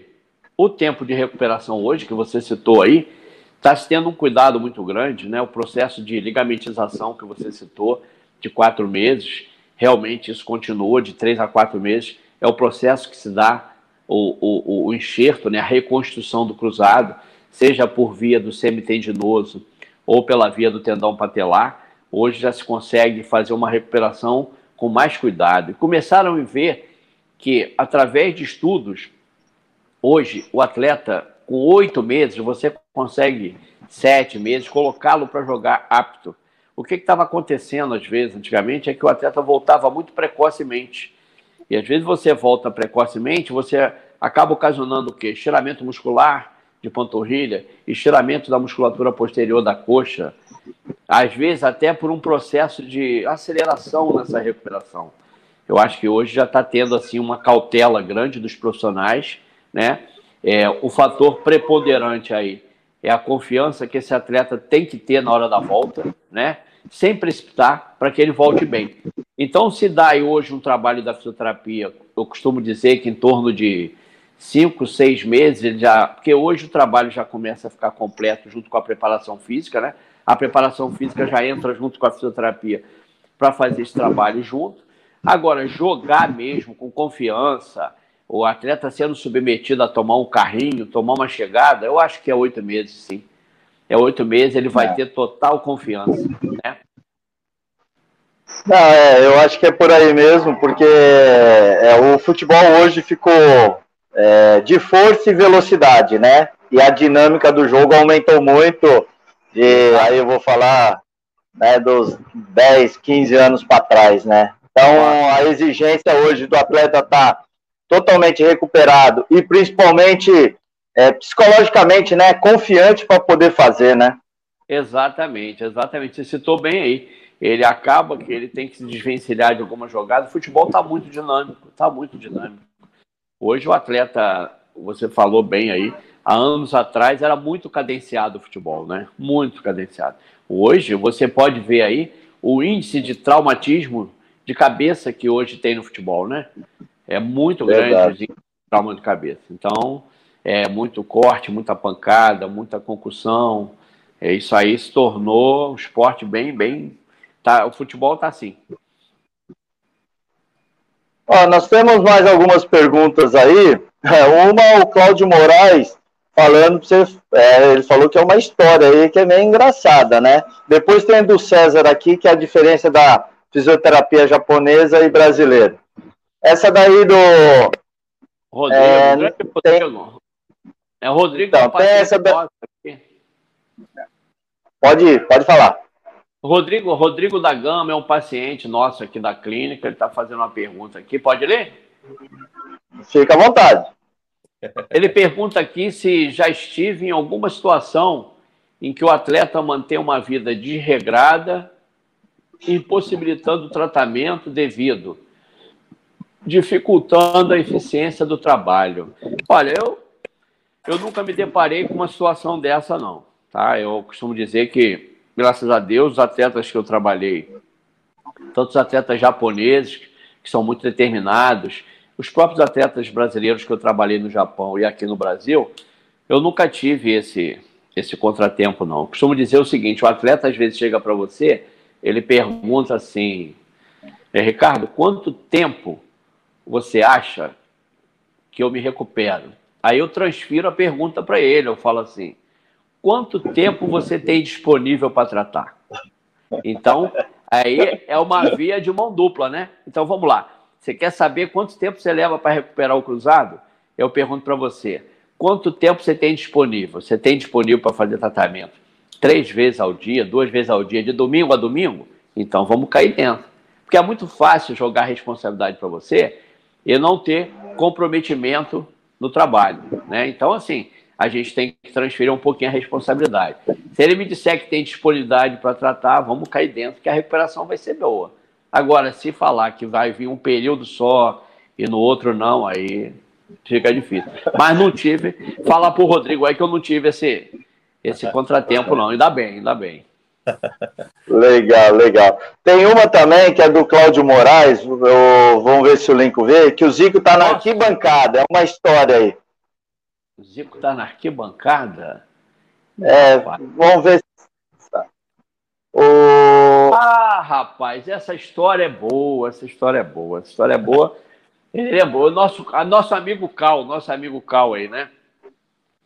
Vamos lá, Cal. Cal de Teresópolis, mandou meu abraço aqui, um grande amigo nosso lá. Essa história foi o seguinte: é a final da J-League de 2001, Kashima e Jubiluata, né? Primeiro jogo em Shizuoka. Nós fomos para aquele jogo, esse jogo eu estava lá em cima com o Zico, assistindo lá de cima. O Dunga era coordenador técnico do Júbilo, estava do lado, assim, assistindo. O Zico, como coordenador técnico do Kashima, estava do outro lado, eu estava do lado dele. Foi feita a preleção no vestiário e nós subimos, né? Nesse jogo, o massagista foi para o banco com o médico, eu fui lá para cima assistir o jogo. Rapaz, primeiro tempo, Júbilo com aquele time forte, ao Júbilo meteu 2 a 0. Nós tivemos um jogador, nosso Suzuki, atacante, né? Suzuki. O Suzuki foi expulso. Ficamos com 10. E a história que o Cal aí fala é que o Zico desceu no vestiário, esse fato foi fantástico. O Zico desceu e falou assim: vamos lá embaixo, vamos lá embaixo, preciso lá no vestiário. Aí ele olhou pro Dunga do lado e falou assim: você não vai descer, não? A Dunga falou assim: Não, não, vou ficar por aqui. Acho que ele já se deu garantido, 2 a 0 né? Aí eu desci com o Zico pro vestiário. Aí o Cerezo falou lá o que tinha que falar, contou a história toda que tinha que ser feita no segundo tempo e perguntou para o Zico: quer falar alguma coisa? ele está aí acompanhando, ele vai lembrar. Aí o Zico falou: quero sim. O negócio é o seguinte: nós perdemos o Suzuki e nesse jogo ele, trans, ele colocou o Iracê, atacante também, que entrou no segundo tempo. Bom, nós vamos agora voltar para esse segundo tempo. Isso o Zico falando, né? Eu quero que cada um de vocês agora deem 10% a mais, né? Para suprir a ausência do Suzuki. Nós vamos empatar esse jogo e nós vamos levar essa final para Kashima. Rapaz, quanto foi o jogo? 2 a 2 Empatamos o jogo. Rapaz, foi uma festa no vestiário. Então, ele, ali, é, é, é, foi uma das vezes, das primeiras vezes em 2001 que eu vi a importância do Zico no Kashima e a importância dele para os japoneses. Os japoneses olhavam para ele com aquele olho, regalavam o olho assim. Então ele falou: olha, nós vamos entrar em campo agora, nós vamos empatar esse jogo, nós vamos levar a final para domingo em Kashima. Tá aí uma foto tão bacana aí. Lá no estádio do Caxima, aí o Zico aí. Essa foto aí é bem antiga. Eu tava cabeludo aí, ó. Tava com cabelo e tava bem magrinho aí, né? Isso foi muito legal. E aí, rapaz, empatamos o jogo. No final, os jogadores abraçando o Zico no vestiário. Levamos o jogo para Kashima. Resultado: chegou em Kashima, nós vencemos a partida em Kashima com o time do Júbilo, que tinha um time muito forte na época, em 2001.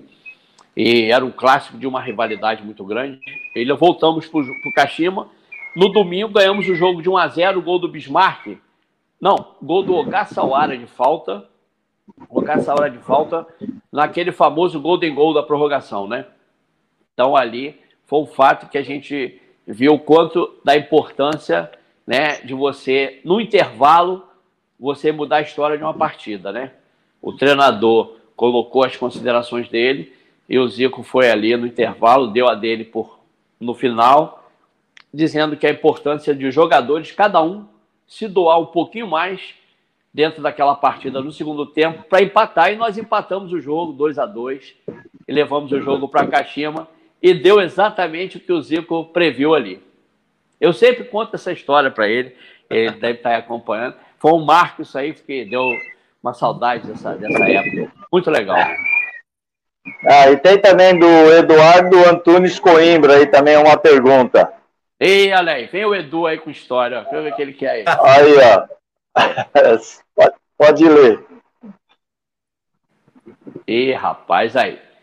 Peter Selle é um apelido que eles me deram lá, tá vendo? Me deram um apelido. o Edu que me deu. Ele falou que eu pareço com o Peter Selle, né, rapaz? Essa, esse nosso grupo não era mole, não. Quanto o lance da. Não, voltei, esqueci lá, tem que voltar a pergunta que eu não vi. Aí. Conta o lance da ciumeira dos brasileiros quando estávamos na seleção. Ótima live, eu já sabia. Rapaz, isso aí é um fato assim é, é chato a gente falar isso. Você, quando sai do país, você quer ter, assim, o melhor convívio possível, né, com, com brasileiros, né? E houve, assim, uma, uma situação que a gente não precisa aqui dar nomes de ninguém, assim, com a minha ida para a seleção, houve... Tá ouvindo? Tá, né? Tô, tô ouvindo. É, é, com a minha ida para a seleção a convite do Zico, né?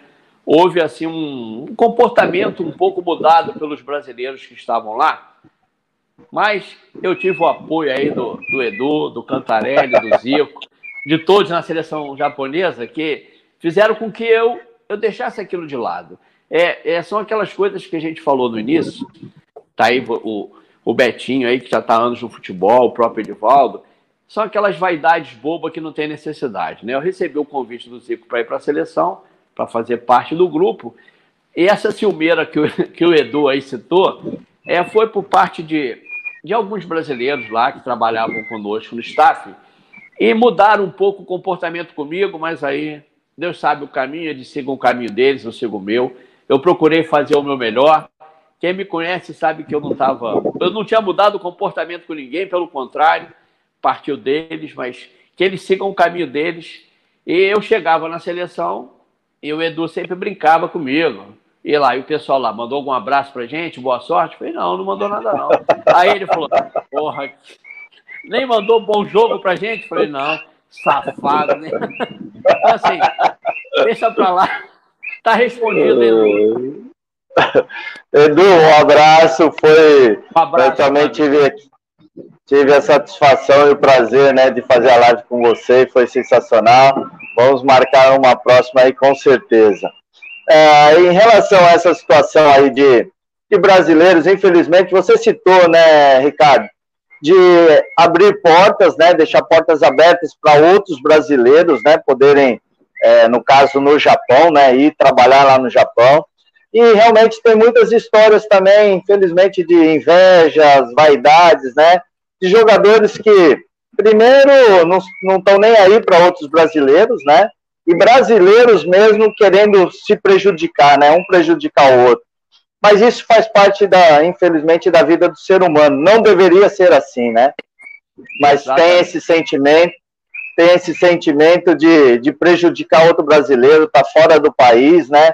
Em vez de nós nos ajudarmos, né? A gente acaba se prejudicando, né? E tem muitas histórias dessas, né? Você citou dentro do Kashima, e eu, por ter jogado no Japão lá, convivi e vivenciei situações também muito ruins nesse sentido. É, eu imagino, eu imagino você que jogou o que você deve ter passado, né? Eu acho que a gente sai do nosso país e você vai para um país tão distante. Acho que ali o objetivo é você fazer uma união, né? Muito grande, né? É, é, eu tive uma, uma passagem como fisioterapeuta do Kashima muito boa. Eu gostei muito de trabalhar. O clube é um clube no qual sinto uma saudade muito grande por todo o trabalho que foi realizado, né? É, trabalhei, saí um trabalho no campo com. Eu me lembro desse jogador, é o Aoki, era um volante do Kashima, está fazendo trabalho com a gente aí no campo de retorno pós-lesão. Então, eu tive a oportunidade de, como eu te falei, chegar no Japão, ter o Zico como treinador. E logo depois eu convivi com o Toninho Cerezo durante cinco anos, né? E depois eu tive contato com o Paulo Tuori. Paulo Tuori foi um treinador que trabalhei com ele em 2006. Então, assim, sempre procurei fazer da melhor forma o meu trabalho, mas, assim, é, sem querer fazer comparação, eu posso falar para você que o trabalho da seleção japonesa foi uma coisa fantástica na minha vida profissional. O trabalho que foi realizado ali com o staff da seleção, com o Edu, Cantarelli, o Zico. Foi uma coisa. marcou muito para mim como profissional. Muito bom. O intercâmbio nosso parecia que a gente se, se entendia no olhar, sabe? É como se a gente se entendia no olhar ali no dia a dia, sabia o que, que um queria, o que, que o outro precisava fazer, um querendo ajudar o outro, né? Então, no Kashima também, né? Mas esse episódio que o Edu pediu para citar, um episódio que eu, eu apaguei da minha cabeça, né? No momento estava muito difícil conviver com isso aí, mas eu procurei é, fazer o meu trabalho e toda vez que eu ia para a seleção, eu brincava que lá era o meu era o meu acalento ali, eu, eu conseguia recarregar minha bateria, né? Que eu tinha ali os amigos que a gente fechava ali. E, sempre ouvi, ouvi uma palavra de um Cantarelli, de um Zico, do Edu, falar, deixa isso para lá, porra, vambora. Eu falei, não, não vou. Eu não vou fazer o que eles querem. O que eles querem é que eu me estresse lá dentro do clube. Não vou fazer isso. Quem me conhece sabe que eu não ia fazer isso nunca, mas é desagradável você estar dentro de um clube realizando um trabalho com staff, onde você tem um outro staff do outro lado, e aí não ter essa, essa. Tanto que o Edu brincou aí, porque ele sabe das brincadeiras, que ele falava assim, toda vez que chegava no aeroporto, toda vez chegava no aeroporto, ele era o primeiro a falar, ele falava assim. E aí, tudo bem lá? Eu falei, tá, né? Já sei, mano, já sei. Eles mandaram um abraço pra gente, boa sorte, sucesso, né? Eu falei, não, não, não mandou, não. Ah, pô. tá falado aí o Edu. O Edu gosta da história. É. Inclusive o Luiz Henrique, né, de Moraes, ele cita, né, a comissão técnica da seleção, com Cantarelli, Zico, Edu, Tita, Júnior, e você, e nas peladas, você que era o craque da, da pelada? Não, você tá doido, rapaz. Não, não. Tem até história engraçada aí que o Zico deve não sei como é que ele não botou aí, que nós jogávamos aquele staff game lá, no Kashima tinha lá o staff game, né, que é, que é a nossa pelada lá, que o Edivaldo teve lá com o Pedrão, né, que jogamos aquela pelada na época do Cerezo. E aí, o Zico é que gosta da brincadeira. Eu tinha uma dificuldade grande porque eu não me adaptei à lente de contato. A lente de contato, para mim, era uma coisa que eu. Aí eu jogava de óculos, jogo à noite, jogava de óculos. aí, eu, aí o Zico, Ricardo, você joga de quê? Eu falei, eu jogo na lateral. Aí, primeira bola que eu peguei, aí ele lançou para mim lá na frente. Falei, pô, Zico, aqui ele falou, não, lateral tem que pegar lá na frente a bola. Eu vou meter lá na frente. Eu falei, tá certo. Aí ele meteu a bola na frente e eu fui. Só que na hora de cruzar, aí eu dei aquela ajeitada no óculos para bater na bola. Ah, rapaz. pra quê? Isso aí virou motivo de, de piada, né? Porque o Zico falou assim: o Ricardo, quando domina a bola, quando ele vai bater, ele dá aquela ajeitadinha no óculos e cruza. Então, isso aí são as histórias do staff. Agora, falar pro Henrique aí que eu, eu não sou o craque da pelada, não. Tá cheio de fera aí. Zico Edu, porra, Cantarelli, Tita, Júnior. Eu sou de fora, eu sou torcedor. Legal, legal. O César também tem uma pergunta. É, a se tem, se existe né, uma diferença entre a fisioterapia brasileira e da japonesa. Bom, é, César, boa noite aí, é, obrigado aí pela participação. É, o que eu vi na chegada nossa lá foi o seguinte: a, a fisioterapia brasileira ela se, ela se, se evidencia muito pelo trabalho e a criatividade do fisioterapeuta brasileiro em trabalhar junto no campo, né? O japonês hoje já ele já, já é, vamos dizer assim, assimilaram muitas coisas com nós brasileiros, que a nossa função é realmente chegar lá e passar algumas coisas para eles, mas falta um pouquinho da, da, daquela experiência do dia a dia do campo, né? Aquela experiência do dia a dia, é uma tomada de decisão que você tem que ter, às vezes, é, entre o, o, preparador físico, com o treinador e o médico. Às vezes você precisa ter uma tomada de decisão, ser mais incisivo numa forma de um atleta retornar e esse intercâmbio junto com a preparação física, principalmente nessa criatividade dos exercícios, essa parte de retorno ao campo. Então, assim, eu vejo ainda os japoneses um pouco atrás da gente nesse sentido. A fisioterapia brasileira, eu posso falar para você, sem medo de errar, que nós estamos assim, temos aí vários profissionais, o Fábio Marcelo, o colega deve estar acompanhando, que foi o primeiro que foi para o Kashima, e outros profissionais, o Bruno Maziotti, que trabalha lá no Arsenal.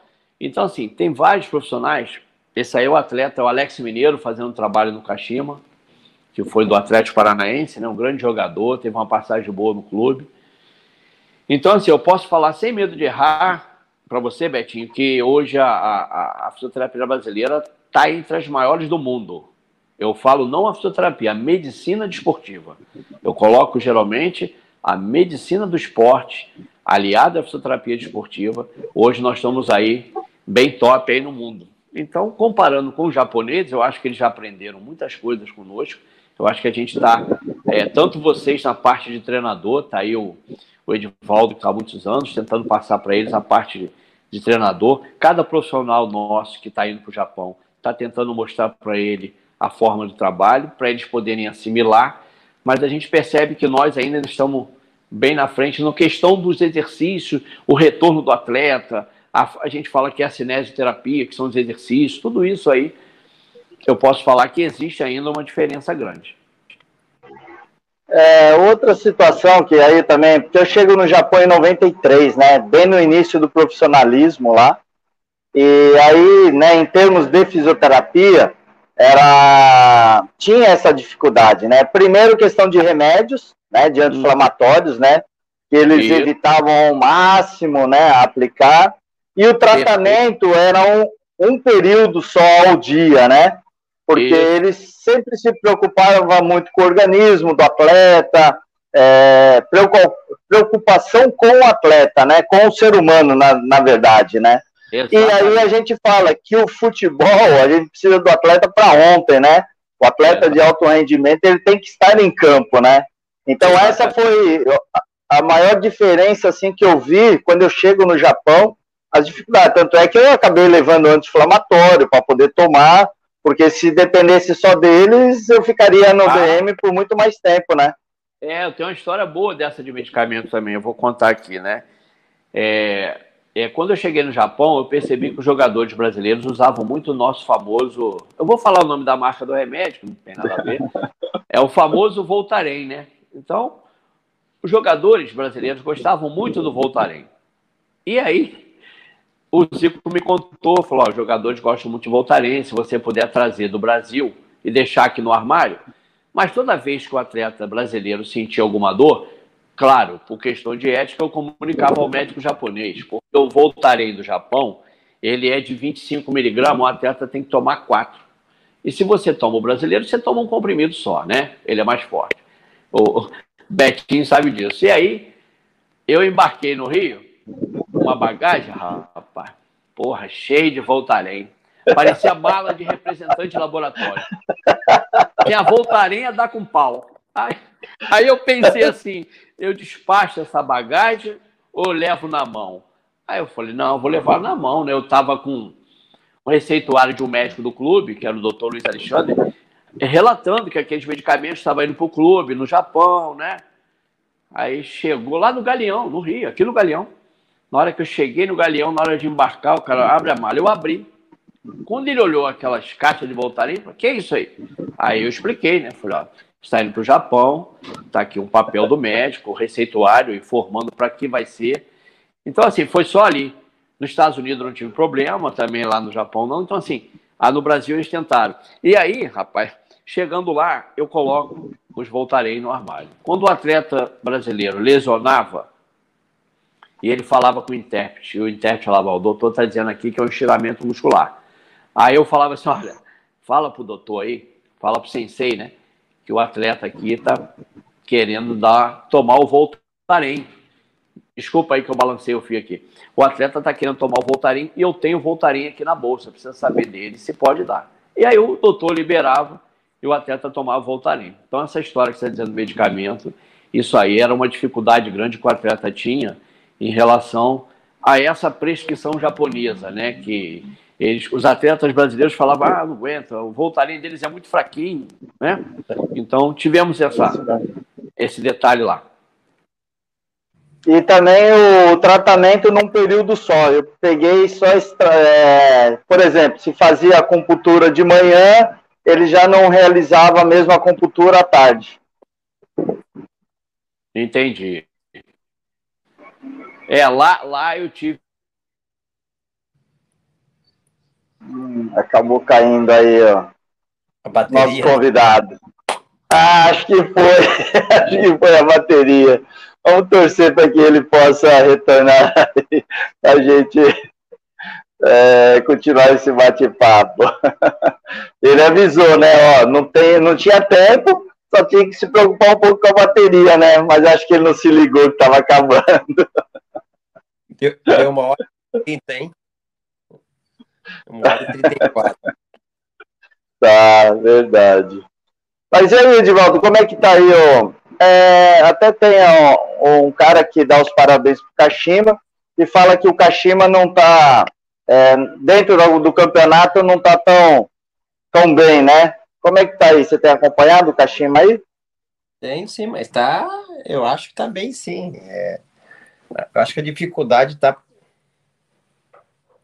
A di... Parabéns pela live, está muito boa. Ô Luiz, tem que, tem que chamar ele de volta. Tem que chamar aí, por favor. Não, eu acho que. Ó, César. Voltaremos para não funcionar mais. não, tá normal. Eu acho que devido à, situação que estamos passando, devido à pandemia, essas coisas, é, o, o Kashima, no meu entendimento, assim, é, tá jogando bem. Na minha opinião, né? Lógico, as dificuldades, tudo aí, mas eu acho que não tá como era antes, mas tá, tá ali. Tá, tá na luta. Ó, o Edu, o Edu falando. É, é muita competência que tem esse grande profissional. E todos nós aprendemos muito com o Ricardo, verdade.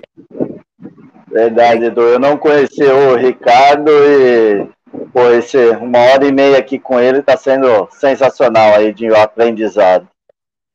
O César é 10 nas perguntas.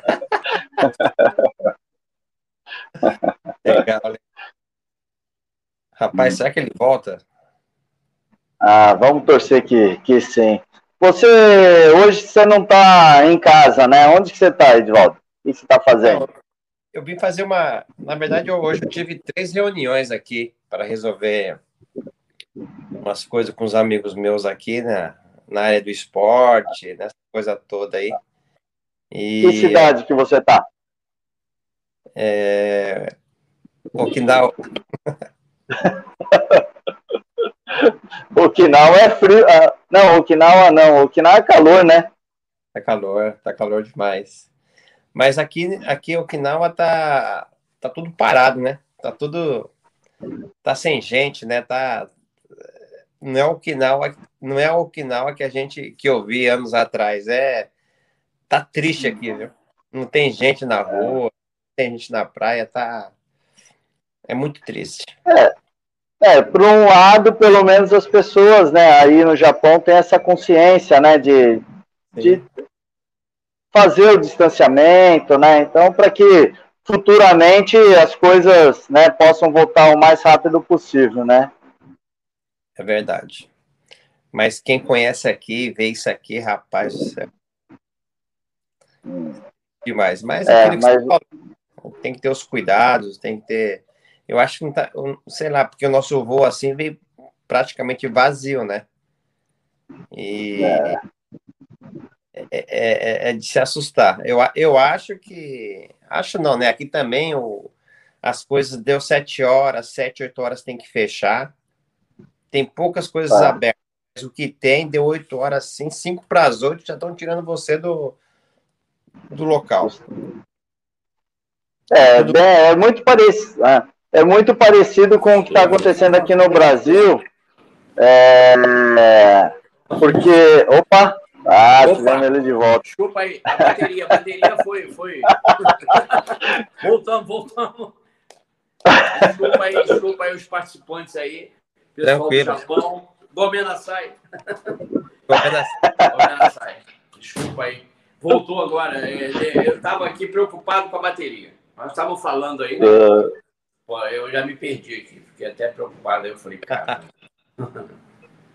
Teve duas perguntas aqui. Um falou que você foi no banheiro e o outro falou que você foi pegar a bicicleta. Como é que é? Teve duas perguntas aqui. Ah, é? Um falou que você foi no banheiro. Aí o outro falou que você foi buscar a bicicleta.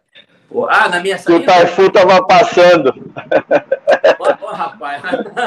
Tá vendo aí? É, eu fui pegar a bicicleta e o outro falou que era o Taifu, né? O pessoal não é fácil, rapaz.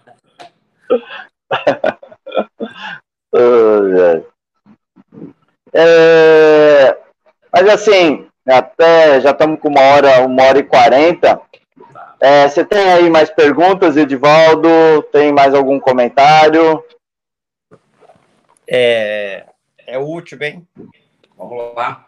Se você tivesse mais um, mais um filho, você teve duas meninas, né? Sim. Se tivesse um menino, o nome dele ia ser Zico? Não. A, a, história, a, história, a história do nome é boa, olha só.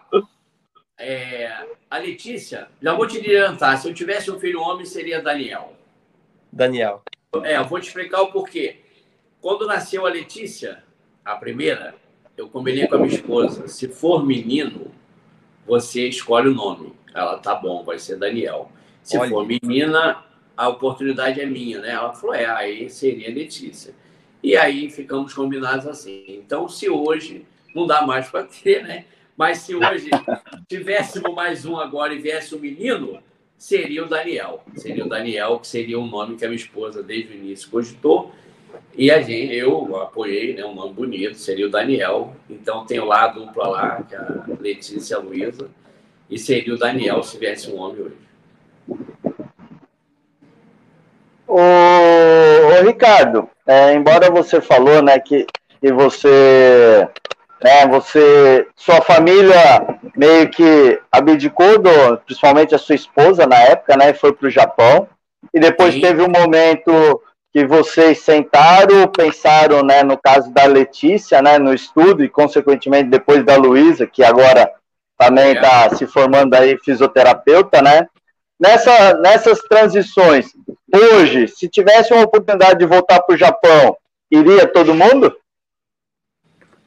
Olha, o, o, Betinho, hoje, hoje, numa, numa oportunidade do Japão hoje, né? É, claro, sempre vista com bons olhos, eu, eu teria que encarar sozinho essa oportunidade, entendeu? Essa oportunidade eu teria que encarar sozinho, é, a família não iria, porque hoje estão aqui estruturadas, né? A Letícia, hoje com 26 anos, já está se formando em medicina agora em dezembro. A minha esposa, a Cláudia, ela está aqui na clínica do centro do Rio, que nós temos uma clínica aqui no centro do Rio de Janeiro, onde desenvolvemos um trabalho com fisioterapia, acupuntura, RPG, um trabalho muito legal aqui. Está aí a nossa clínica. Quem quiser nos seguir, está aí o nosso Facebook, o nosso Instagram, né? E o nosso, nosso site. Então, hoje, eu vou te dizer com toda sinceridade, eu teria que encarar isso sozinho. Eu teria que encarar sozinho até porque elas já estão estruturadas. A Luísa, hoje, está com 18 anos e ela hoje está começando já no primeiro período de fisioterapia, já está com uma vida totalmente, é, assim, vamos dizer, acomodada e formada aqui no Brasil, ela está totalmente estruturada. Aí eu teria que encarar sozinho. Mas no Japão, como é um lugar que a gente tem um carinho tão grande, eu acho que é, seria muito fácil, né? Seria muito fácil. É como se você tiver aquele velho de trás retornando para o bom filho, a velha casa torna, né? Então, assim, eu acho que se eu tivesse que ir para um outro país, né? Onde eu teria que me adaptar aos costumes, né? É, a fazendo um, adendo rápido, né? Quando eu fui, quando eu saí do Japão, eu voltei para o CFZ e depois eu tive a oportunidade de trabalhar no Catar dois anos com o Paulo Tuori, duas temporadas no Catar. Ali eu fui sozinho com a família, eu fui sozinho sem a família. Eu vou te falar que ali foi pedreira, tá? Ali não foi fácil, não. Ficar lá dois anos, duas temporadas sem a família lá. Ali você tem que ser guerreiro no mundo árabe, sabe? E, mas, se tratando de Japão, não, Japão, a adaptação ia ser muito tranquila. Ia sentir saudade dela, mas nada como hoje a internet, do jeito que a gente tem o Facebook, o Instagram, e hoje a facilidade que na nossa época não tinha, né? Verdade, verdade. O, o Lincoln vai colocar algumas fotos aí, e aí você faz o, o comentário que você achar que deve fazer. Tá legal. Essa aí foi na Copa de 2006, né? É, a oportunidade de contato com dois grandes profissionais da preparação física.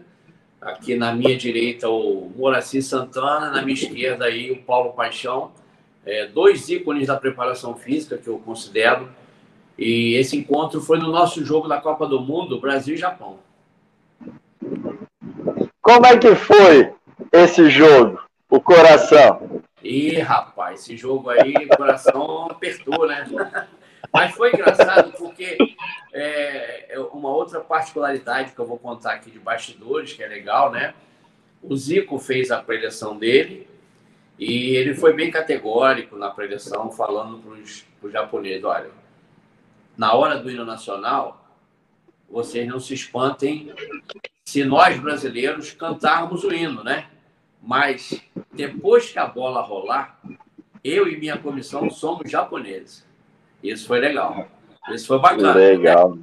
Isso foi muito legal. Mostra ali o profissionalismo dele, do Edu, do Canta. Tanto que nós saímos na frente com o gol do Tamada, fizemos 1 a 0 E aí, no finalzinho do primeiro tempo, vocês devem recordar, o Ronaldo empatou de cabeça, né?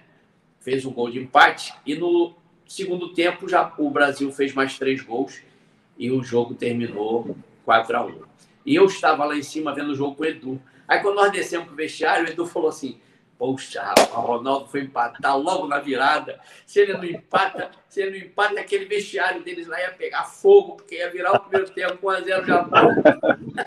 Aí o Edu falou assim: ó, ia virar 1x0 Japão, aquele vestiário deles ia pegar fogo, ia voltar, a gente ia fazer um segundo. Mas aí o Ronaldo, rapaz, fez um gol de cabeça vocês devem lembrar, né? No finalzinho. Aí Sim. empatou, terminou 1 a 1 Foi ele fazer o gol de cabeça acabar o primeiro tempo. Aí terminou 1 a 1 voltamos para o segundo tempo. Agora, realmente é uma sensação. Você está ali é, defendendo uma parte, que é o Japão ali, eu, no caso na fisioterapia, e você vê o hino nacional brasileiro do lado, é, mexe com a gente. Mas eu vou te falar com toda a sinceridade, pelo tempo que nós trabalhamos no Japão, foram muitas viagens e muitas competições, a Copa da Ásia, toda essa essa essa gama de jogos das eliminatórias, você acaba criando uma identidade, uma identificação grande. Então hoje, quando toco o nacional japonês, eu vou te falar que a gente balança um pouquinho e dá uma lembrança muito boa, né? A gente lembra daqueles momentos, tá aí o, o Edvaldo que tá aí, se eu não me engano, ele falou há 32 anos morando aí, né? Então a gente quando ouve assim o hino nacional japonês, quando tem essas competições, dá aquela, aquele gostinho na gente, aquela sensação de lembrar que a gente um dia passou por isso com eles, numa eliminatória de Copa do Mundo, numa Copa da Ásia e até numa Copa do Mundo. Então, o coração dá aquela apertadinha de uma lembrança boa, né? De você ter representado uma outra nacionalidade numa competição importante que é essa Copa do Mundo. Ó. Ah, o Edu, o Edu tá aí, pode falar, Edvaldo. Não, pode ir, por favor. Ele vai ler. Ah, então, ler. o Edu, o Edu tá aí, ó. é, conta das balinhas de Cosme e Damião, Ricardo. Conta o pé frio de criança e que deu título na Copa da Ásia. Ah, essas balinhas aí é o seguinte: é, é, quem conhece no Brasil as balinhas de Cosme e Damião, né? Aí tem uma, tem uma história que.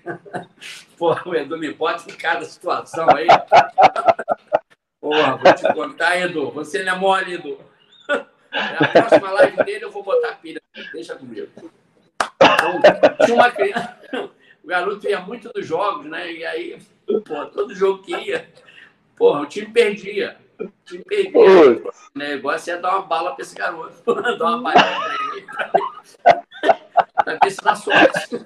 Tinha que arrumar um jeito de dar uma bala.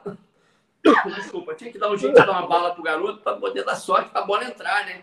E aí, rapaz, deu a primeira vez, acabou. Aí a bola começou a entrar e o jogo começamos a ganhar. Eu Edu com essa história da balinha. É, mas é isso. São... Apesar que os brasileiros estão no Japão, claro que sabem o que é, são com a missão da avião, são aquela, né? São aqueles doces que a gente pega. Então o Edu fala, tem que dar uma bala para esse garoto aí, não dá não, né? e tem uma história boa, esse negócio de pé frio é engraçado, né? Porque nós tínhamos um médico no Kashima que toda vez que ele ia fazer jogo, Rapaz, ele ia fazer jogo e nós tínhamos um médico nosso lá que era o titular, e era ele ser escalado pro jogo era vitória. Aí, aí quando, o outro era escalado, o Zico falou assim: quem é o médico? Eu falei, é o fulano. Ele, ih, meu Deus do céu, esse seria um pé frio da. O Kashima tava ganhando o jogo, rapaz, faltava um minuto. Gol dos caras, empate, quando tô falando, esse médico não pode vir, vamos tratar de escalar o outro, porque tá não. Então, assim, são aquelas famosas competições que tem no futebol, que a gente brinca, né? Mas que é engraçado. Quando, quando o, o, outro médico era escalado, que era o vitorioso, a gente fala assim, hoje tem vitória, doutor. Aí ele, ô, o Gambateco da sala, sabia que era, vinha vitória. Mas quando era o outro, ih, rapaz, esse jogo tá perigoso. Mas era batata. O time tava ganhando de 1 a 0 time bem. Ao finalzinho, o time empatava, acabava 1 a 1 Aí um olhava, pô, ah, não, esse médico aí não pode vir mais jogo, senão que é perigoso. Deixa ele fazer a rotina do clube, né? Mas são as histórias, são as histórias do futebol, né? Que a gente sabe que é, quem trabalha com futebol sabe que isso ainda ainda está muito enraizado na gente brasileiro, né? Essas superstições. A a gente sabe que, na verdade, o que funciona é o trabalho, é o dia a dia, né? É a, é, a, é a seriedade do trabalho, tudo isso aí é que vai fazer com que os resultados venham positivos. Mas essas superstições são muito engraçadas, né? sem dúvida, sem dúvida. Edivaldo, fica à vontade aí, vamos para as nossas, deixa eu ver aqui, considerações finais. Ah, o Lincoln ainda tem, acho que mais uma foto aí. Vamos colocar ah, a foto, foto, por favor. Essa foto aí, é, essa foto é legal. Essa foto tem um relato de um caso bacana. É, esse aí é o Atsushi Yanagisawa. É um jogador fantástico, né? Eu acho que eu tenho aqui até uma, uma, uma... Deixa eu ver se eu tá aqui a camisa dele. Tá aqui, ó. Ó, Yanagisawa, né? Essa aqui é a camisa dele. Ó. Legal. Só a camisa do ó. Esse atleta aí, nós tivemos um caso legal com ele. Um atleta importante do Kashima e um atleta importante para o país, né? A seleção japonesa. Ele era um atleta que estava sempre sendo convocado. E 40 dias antes da Copa do Mundo, esse atleta ele fez uma aquela famosa fratura do quinto metatarso, uma fratura até muito conhecida e recentemente agora o Neymar teve ela. É aquela fratura na borda lateral do pé, né? Ele machucou sozinho num jogo, se eu não me engano, em Yokohama, nós estávamos no jogo trabalhando e o Zico, como treinador, estava acompanhando um outro jogo, né? Porque o Zico e a comissão, com o Cantarelli, o Edu e o Satoshi, eles iam para os jogos, para assistir os jogos da J-League eu estava no Kashima e o atleta machucou o pé com suspeita dessa fratura. E eu me lembro que eu estava no ônibus, o Zico me ligou, falou: O que, que houve com o Yanagisawa? Eu falei: Ó, estão suspeitando de fratura. Rapaz, aí dali ele foi para o hospital em Tóquio, fez o raio-x e foi diagnosticada a fratura dele. E ele foi submetido a um procedimento cirúrgico, né? Aí a primeira pergunta do Zico depois para mim, o que, é que você acha né, da Copa do Mundo? Eu falei, ah, a gente vai ter um tempo hábil para recuperar ele. Como lhe falei, é um jogador muito famoso lá, muito querido da torcida, não só do Kashima quanto do Japão, né? Yanagisawa. E aí começou um trabalho muito legal com ele, né? Eu, como citei lá no início, o trabalho é realizado com a preparação física hoje é fundamental. Esses dois profissionais hoje têm que estar atrelados ao trabalho. Hoje não adianta você achar que faz tudo sozinho. E esse atleta ele foi feito uma recuperação junto com o Gilvan. Gilvan é um profissional que eu trabalhei, que era o profissional o preparador físico do Paulo Tuori. E a primeira coisa que eu fiz, é, eu foi, acho que foi a decisão mais acertada que eu tive, foi chamar o Gilvan para perto do meu trabalho. Falei, Gilvan, o atleta fez uma, uma fratura, foi submetido a uma cirurgia e agora a gente tem que tentar, nesses 40 dias, botar esse cara, porque vai sair a lista da convocação. E o Zico havia dito que se ele estivesse realizando os coletivos bem, o Zico estava sempre em contato com o Autuori, que ele seria convocado. Esse atleta entrou num trabalho muito árduo de recuperação, de manhã, de tarde, à noite ia para concentração do Kashima, a preparação física atuando junto, e culminou no dia no clube, a gente lá assistindo a convocação final, ele recuperou bem, e quando o Zico foi na televisão fazer a convocação, aquela expectativa grande dos jogadores, vendo a, a lista, né? E ele ser chamado ali na lista, é, foi muito bacana. E ele, como gratidão a ele, me deu uma camisa dele aí, como forma de retribuição pelo trabalho feito. E tá aí o é um rapaz que a gente tem um carinho muito grande pelo trabalho. A dedicação dele também foi muito importante, né? Independente do, do, do, do, que o Japão fez na Copa do Mundo, o mais importante foi reabilitar ele, ele reabilitou, foi para a Copa do Mundo, né? fez lá os jogos. E uma notícia legal foi que no final do, do, do jogo Brasil e Japão, eu tenho essa camisa emoldurada aqui na clínica, que eu coloquei aqui na sala de musculação terapêutica. Foi a camisa do jogo Brasil e Japão, ela tem na frente gravado Brasil e Japão 22 de 6 de 2006. Aí eu falei para ele assim, ele me deu a camisa do primeiro tempo. Eu falei, o que, que você vai fazer com a camisa do segundo tempo? Aí ele falou assim para mim, nada. Você quer ela para você? Eu falei, não. Eu quero ela que eu vou levar para o Gilvan, preparador físico. Vai ser um presente para ele, porque eu não recuperei você sozinho. Ele teve a participação dele muito séria aí na, no trabalho, né? E aí levei a camisa, falei para ele, eu quero segredo. Você não vai chegar no Kashima contando a história. Aí quando chegou no Kashima, ele abraçando a Nagzal e tal, eu falei, ah, tem um presente para você lá no meu armário. Quando eu dei, ele ficou doido. Eu falei, ah, a camisa do primeiro tempo foi minha, do segundo tempo é tua. Presente de... Pelo trabalho que ele fez comigo, né? A gente reconhecer que a gente não fez essa recuperação sozinho. Então, tivemos ali o, o, o companheiro fazendo um trabalho da parte física. Então, essa foto aí é, marcou aí esse atleta aí, que eu tive um contato muito legal com ele. Ele foi grato por ter ido à Copa do Mundo. Foi bom, foi uma história boa, né? Não, legal, parabéns. O Gilvan, inclusive, foi. Ó, e aqui, dos 30 anos de Caxias, separei, não podia deixar, né? Camisa muito bonita. É, essa aqui é a camisa réplica da história do Caxima de 30 anos, não podia deixar de mostrar aqui, pessoal, né? é a camisa dos, dos 30 anos aí, da, que a gente está vivenciando aí, né? Aquele vídeo que você fez a abertura. É um vídeo fantástico, né? Da, da, dos 30 anos do Kashima, né? Por tudo que o Zico implantou. Eu costumo dizer aqui, eu falo em algumas lives que eu faço, ter é, podido ver de perto, ter assistido de perto o que hoje é o Kashima Antlers, um time com o maior número de títulos no Japão, né? e, e, ver de perto o que o Zico construiu, idealizou lá desde o início. Está aí o Betinho, que você pode falar com conhecimento de causa, porque você presenciou, né? Então, é, é, dar os parabéns aqui ao Zico por, por essa, essa metodologia e que ele idealizou no Japão, né? Hoje o Kashima é um clube com o maior número de títulos, é uma coisa fantástica a gente ver a estrutura do clube e ver o que se tornou hoje o Kashima Antlers aí, o clube. Parabéns a todos os profissionais aqui que estão assistindo, que passaram por lá, né? O Cantarelli, o nosso amigo, o grande amigo Edu aí, que foi o primeiro treinador do Kashima, né? O Zico, que está lá desenvolvendo esse trabalho de coordenador técnico, diretor técnico do clube, né? O Cantarelli, que trabalhou lá como, como treinador de goleiro, todos os colegas aí que passaram, que estão assistindo a live, passaram pelo clube, os japoneses que estão aí jogando lá, que, e já passaram também. O meu abraço aí para todos aí que fizeram parte dessa essa foto, é uma foto bonita também lá no estádio de Kashima, na região de Baraque. Então, assim, todos os profissionais que passaram por lá, seja staff ou jogador, tenho certeza que guarda com carinho é, é, o, o, que, o que esse clube tem, né? Tem uma frase muito boa do Zico, né?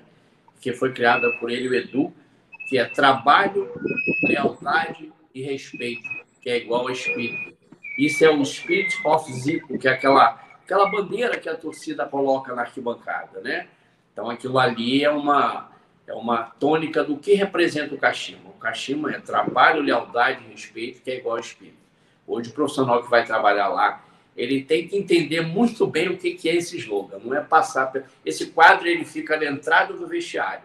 Então, assim, não é simplesmente você olhar para o quadro e olhar para o quadro ler. Né? Você tem que olhar e mentalizar o que é aquilo ali. Foi de uma... Assim, muito forte que o Edu é, fizeram com essa mensagem. Trabalho, lealdade, respeito é igual ao espírito.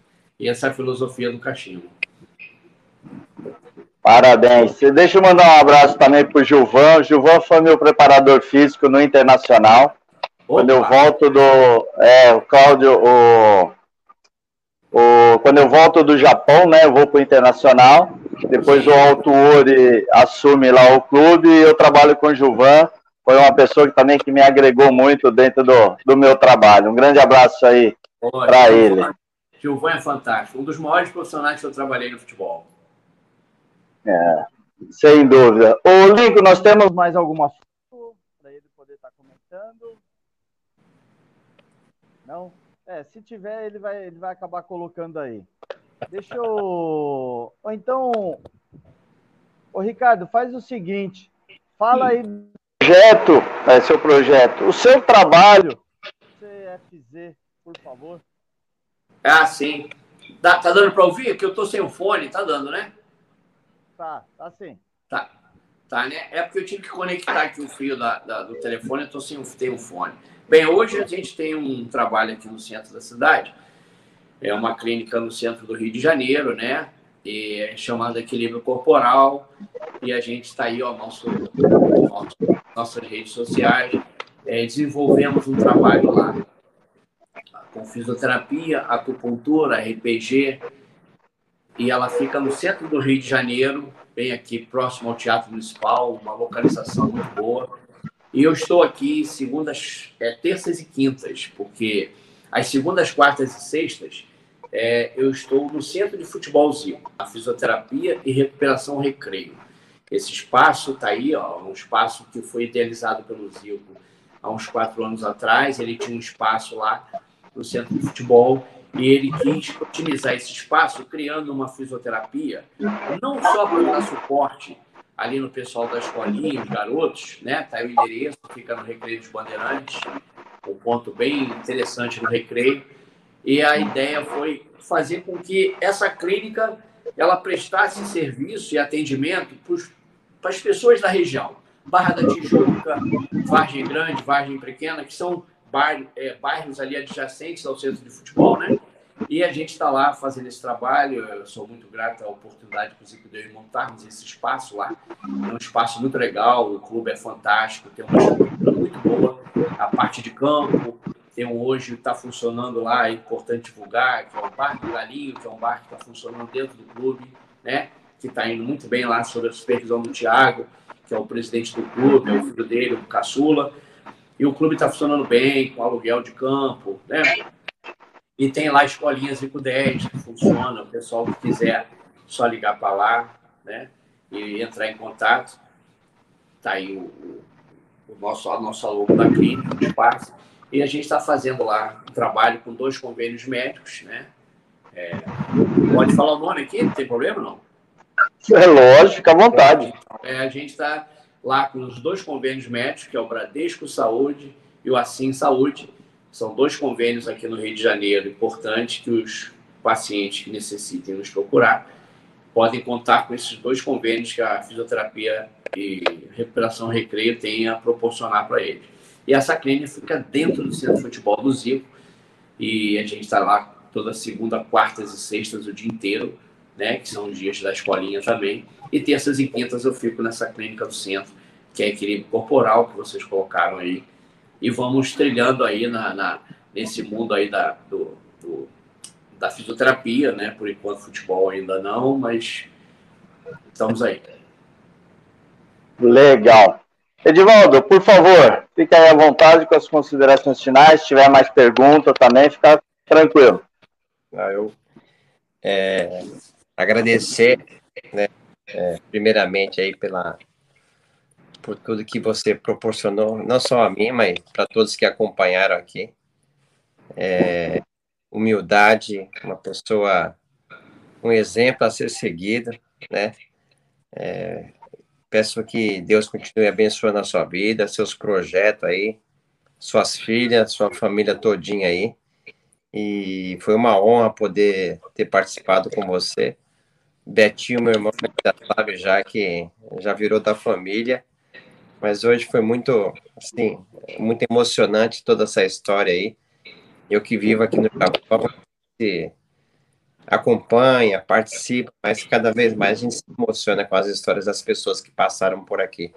Foi uma honra e obrigado aí toda a galera que, que participou com a gente aí. Beleza, Edivaldo, tamo junto. É, semana que vem nós vamos, com fé em Deus, aí ter mais um, um mais um convidado com bate-papo. Ricardo, pô, obrigado mesmo de coração por ter aceito aqui o, o convite de participar, contar a sua história, o seu trabalho, o seu dia a dia, a sua família. Parabéns mesmo. Muito obrigado. Eu que eu que agradeço, em primeiro lugar, ao Limpo aí, que foi o que fez o nosso contato de imediato, para que pudéssemos estar aqui, batendo esse papo agradável, descontraído, sem formalidade, contando algumas histórias aí que o nosso Edu pediu para contar, das balinhas de quarto da Miana. Edu não é mole, não, Edu. Marcando isso. Deixa comigo. Ele vai contar uma live dele aí. O dia que vocês marcarem, eu vou contar. Eu vou pedir para ele contar também. Mas, enfim, agradecer aqui a você, Betinho, Edivaldo, aí, pelo espaço que vocês concederam para que a gente pudesse contar um pouco do nosso trabalho no Japão, não só no Kashima Antlers, numa data importante que está acontecendo no Japão, que está sendo os 30 anos de, de comemoração do clube, né? Parabenizar o Zico aí por ter idealizado esse projeto do Kashima há 30 anos e hoje ele lá como diretor técnico está podendo estar perto do clube para poder fazer jus, né, nos 30 anos, a presença dele lá no clube é de fundamental importância, né? É, esse espírito Zico que eu acabei de falar, agradecer a minha família, a Cláudia, a Letícia, que devem estar assistindo, os amigos que estão presentes na live aí, todos que entraram, e ao staff aí, a comissão técnica da seleção, não posso esquecer de citar o Cantarelli, o Edu, o Zico, Satoshi, não sei se está assistindo, o Suzuki, enfim, fica aqui meu abraço, desejando a vocês aí também muito sucesso na, nos próximos programas. Vou procurar agora ficar atento, apesar de ser um horário de trabalho, mas eu, com as lives sendo gravadas, eu, eu fico atento para poder depois assisti-las com calma em casa, né? Para mim foi um prazer, Edvaldo, ter te conhecido aí. Obrigado pelas palavras do que você falou. É, é tão bacana ver uma, um brasileiro já no Japão há tantos anos, você citou aí está aí há 32 anos, nós falamos ontem, né, pelo, por mensagem, e você citando que está esse tempo todo, eu acho que é muito importante. Eu falo para você que é um país que encantou a minha família, mas tivemos um momento que tivemos que voltar para cá, para o Brasil, para cumprir o nosso, a nossa missão, né? Mas nada que, que impeça de algum dia. A gente nunca sabe o dia do amanhã, né? É a gente nunca sabe o dia do amanhã. A, a, a, a, a, dizer, o futuro a Deus pertence, né? Se a coisa tiver que ser, quem sabe um dia retornaremos aí. Mas vamos deixar as coisas acontecerem. A você, Betinho, um meu abraço também. Parabéns aí pelo que o Edu me contou, que você deu show aí. O Edu foi a primeira coisa que eu falei na live. Ih, rapaz, Betinho aí não foi mole, não. Isso jogou, hein? Chegou no Belmar, hein? Né? Eu dei um pouquinho de trabalho pro Kashima também. Pois é, então fica aqui meu abraço para você também e que vocês continuem aí com esse programa aí alegre, descontraído aí, que mandar o meu abraço também aí, não posso deixar, né, para toda a comunidade brasileira do Japão, né? toda a comunidade brasileira, que a gente sabe aí da importância que eu citei lá no início, né? Que é a gente estar indo para um país onde é muito importante isso, independente da área de atuação, seja futebol, seja o que for. Saber que a gente está indo para um local onde nós temos que nos enquadrar na cultura e neles, e não eles na gente. Eu acho que quando acontece isso, está aí o exemplo do Edvaldo, que está aí há 32 anos. Ninguém fica no lugar 32 anos à toa. Tá? Então, se está aí há 32 anos, né, Edvaldo? Sucesso para você e com a família aí. Obrigado. Obrigado aqui. É, de coração, fica aqui o meu carinho, a oportunidade que vocês concederam aí para esse trabalho nosso, tá bom? Beleza, Ricardo. Mas antes, antes, antes ainda da gente terminar, o Edivaldo vai ter um convite a fazer aí para você. Ah, é? Senta, garoto Edivaldo.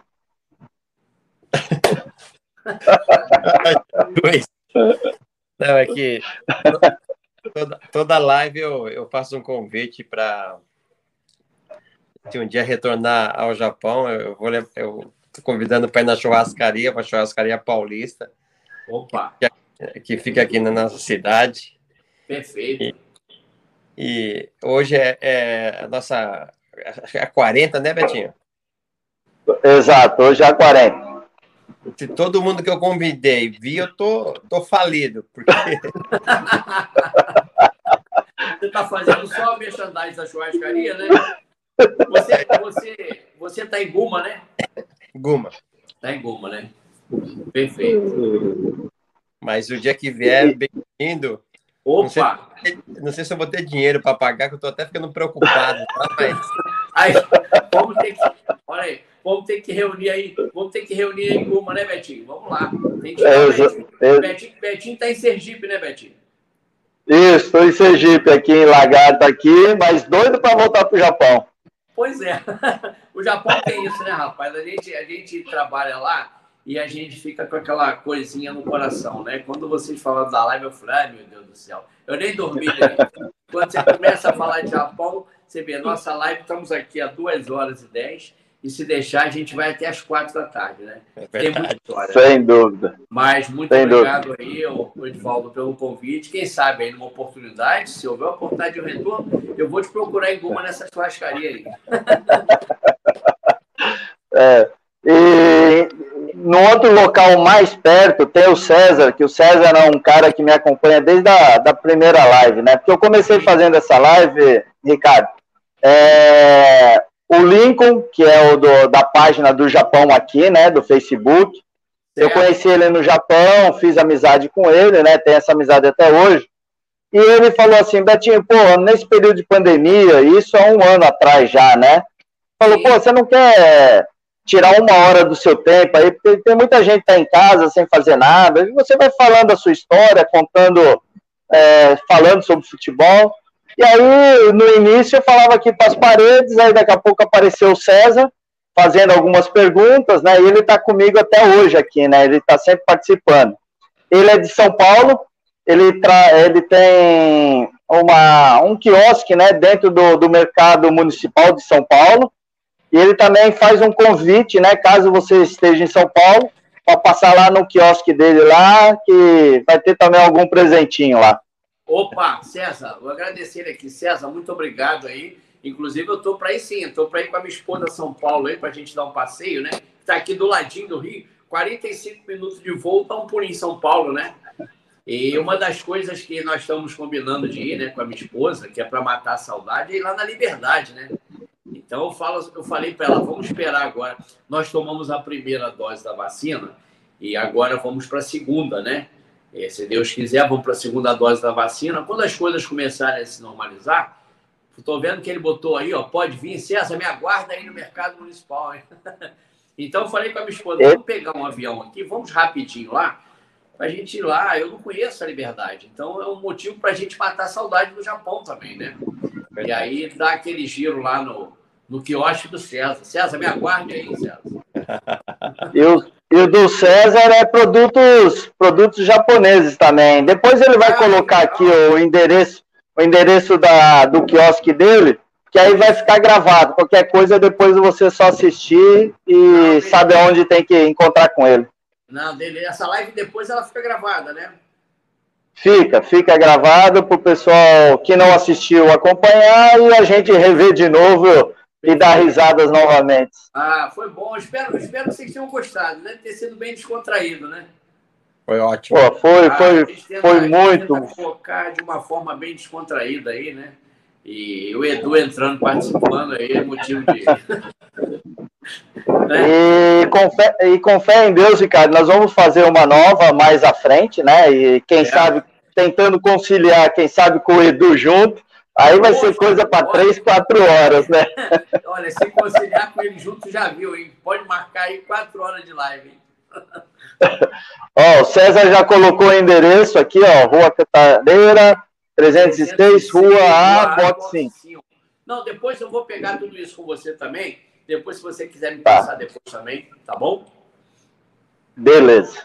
Beleza. Agradeço Pessoal, ao, ao, agradeço aí ao, ao César aí pelo convite e com certeza, na próxima oportunidade da São Paulo, estarei visitando o que eu acho dele lá. Obrigado pelo convite, César. Um abraço. Beleza. a página do Japão aqui, todos os churrascos oferecidos pelo Edivaldo estão gravados. Comprometimento total. Então não e tem como falhar. Olha aí, Edivaldo, ó, olha aí, você já viu, né? 32 anos de Japão é muita moral, né, não, Betinho? É, sem dúvida. É. Esse daí é do amigo Milton, né, Edivaldo? É, aquele amigão. Edivaldo San, arigatou gozaimasu. Né? Tá, quando, quando, você, quando você vier aqui, eu vou deixar uma bicicleta reservada para você. Mas vem cá, você deixando a bicicleta, não esquece de deixar um cadeado. Senão, rapaz, vai dar uma confusão aí, Guma danada, hein? Ó, se a prender em Guma e se tiver, se tiver cadeado, ela vai voar para bater no carro dos outros aí. Vai dar uma confusão danada. Pessoal, beleza, muito obrigado a todos que participaram, né, ao Edu, pô, sensacional, a nossa primeira dama, Jaqueline, o Adilson, o César, Marcos Roberto, Luiz Henrique, Rodrigo, o Henry, é, a Glória, o Cláudio, o Lucas, o Miura, o Ferrugem, o Paulo, né, e outros aqui que desculpa não ter talvez anotado o nome. Obrigado mesmo pela participação, foi sensacional. É, que todos tenham uma semana abençoada. Essa pandemia não acabou, as vacinas estão aí, mas ainda é, esse vírus está no ar. Então, se sair, saia de máscara, evite aglomerações, use o álcool gel. Vamos tentar deixar esse vírus o mais distante possível, né, para que a gente possa voltar à nossa rotina normal de vida. Mas quanto mais cuidados tivermos, menos contágio nós vamos ter, menos pessoas vão estar sofrendo, famílias aí sofrendo. Então, que todas tenham uma semana abençoada. Na próxima segunda, talvez não vá haver o, o programa, porque eu tenho um compromisso. Caso eu consiga mudar, nós vamos estar aqui, Edivaldo. Se não, no dia 14 nós retornaremos, tá bom? Um grande abraço e muito obrigado a todos. Fiquem com Deus. Um abraço.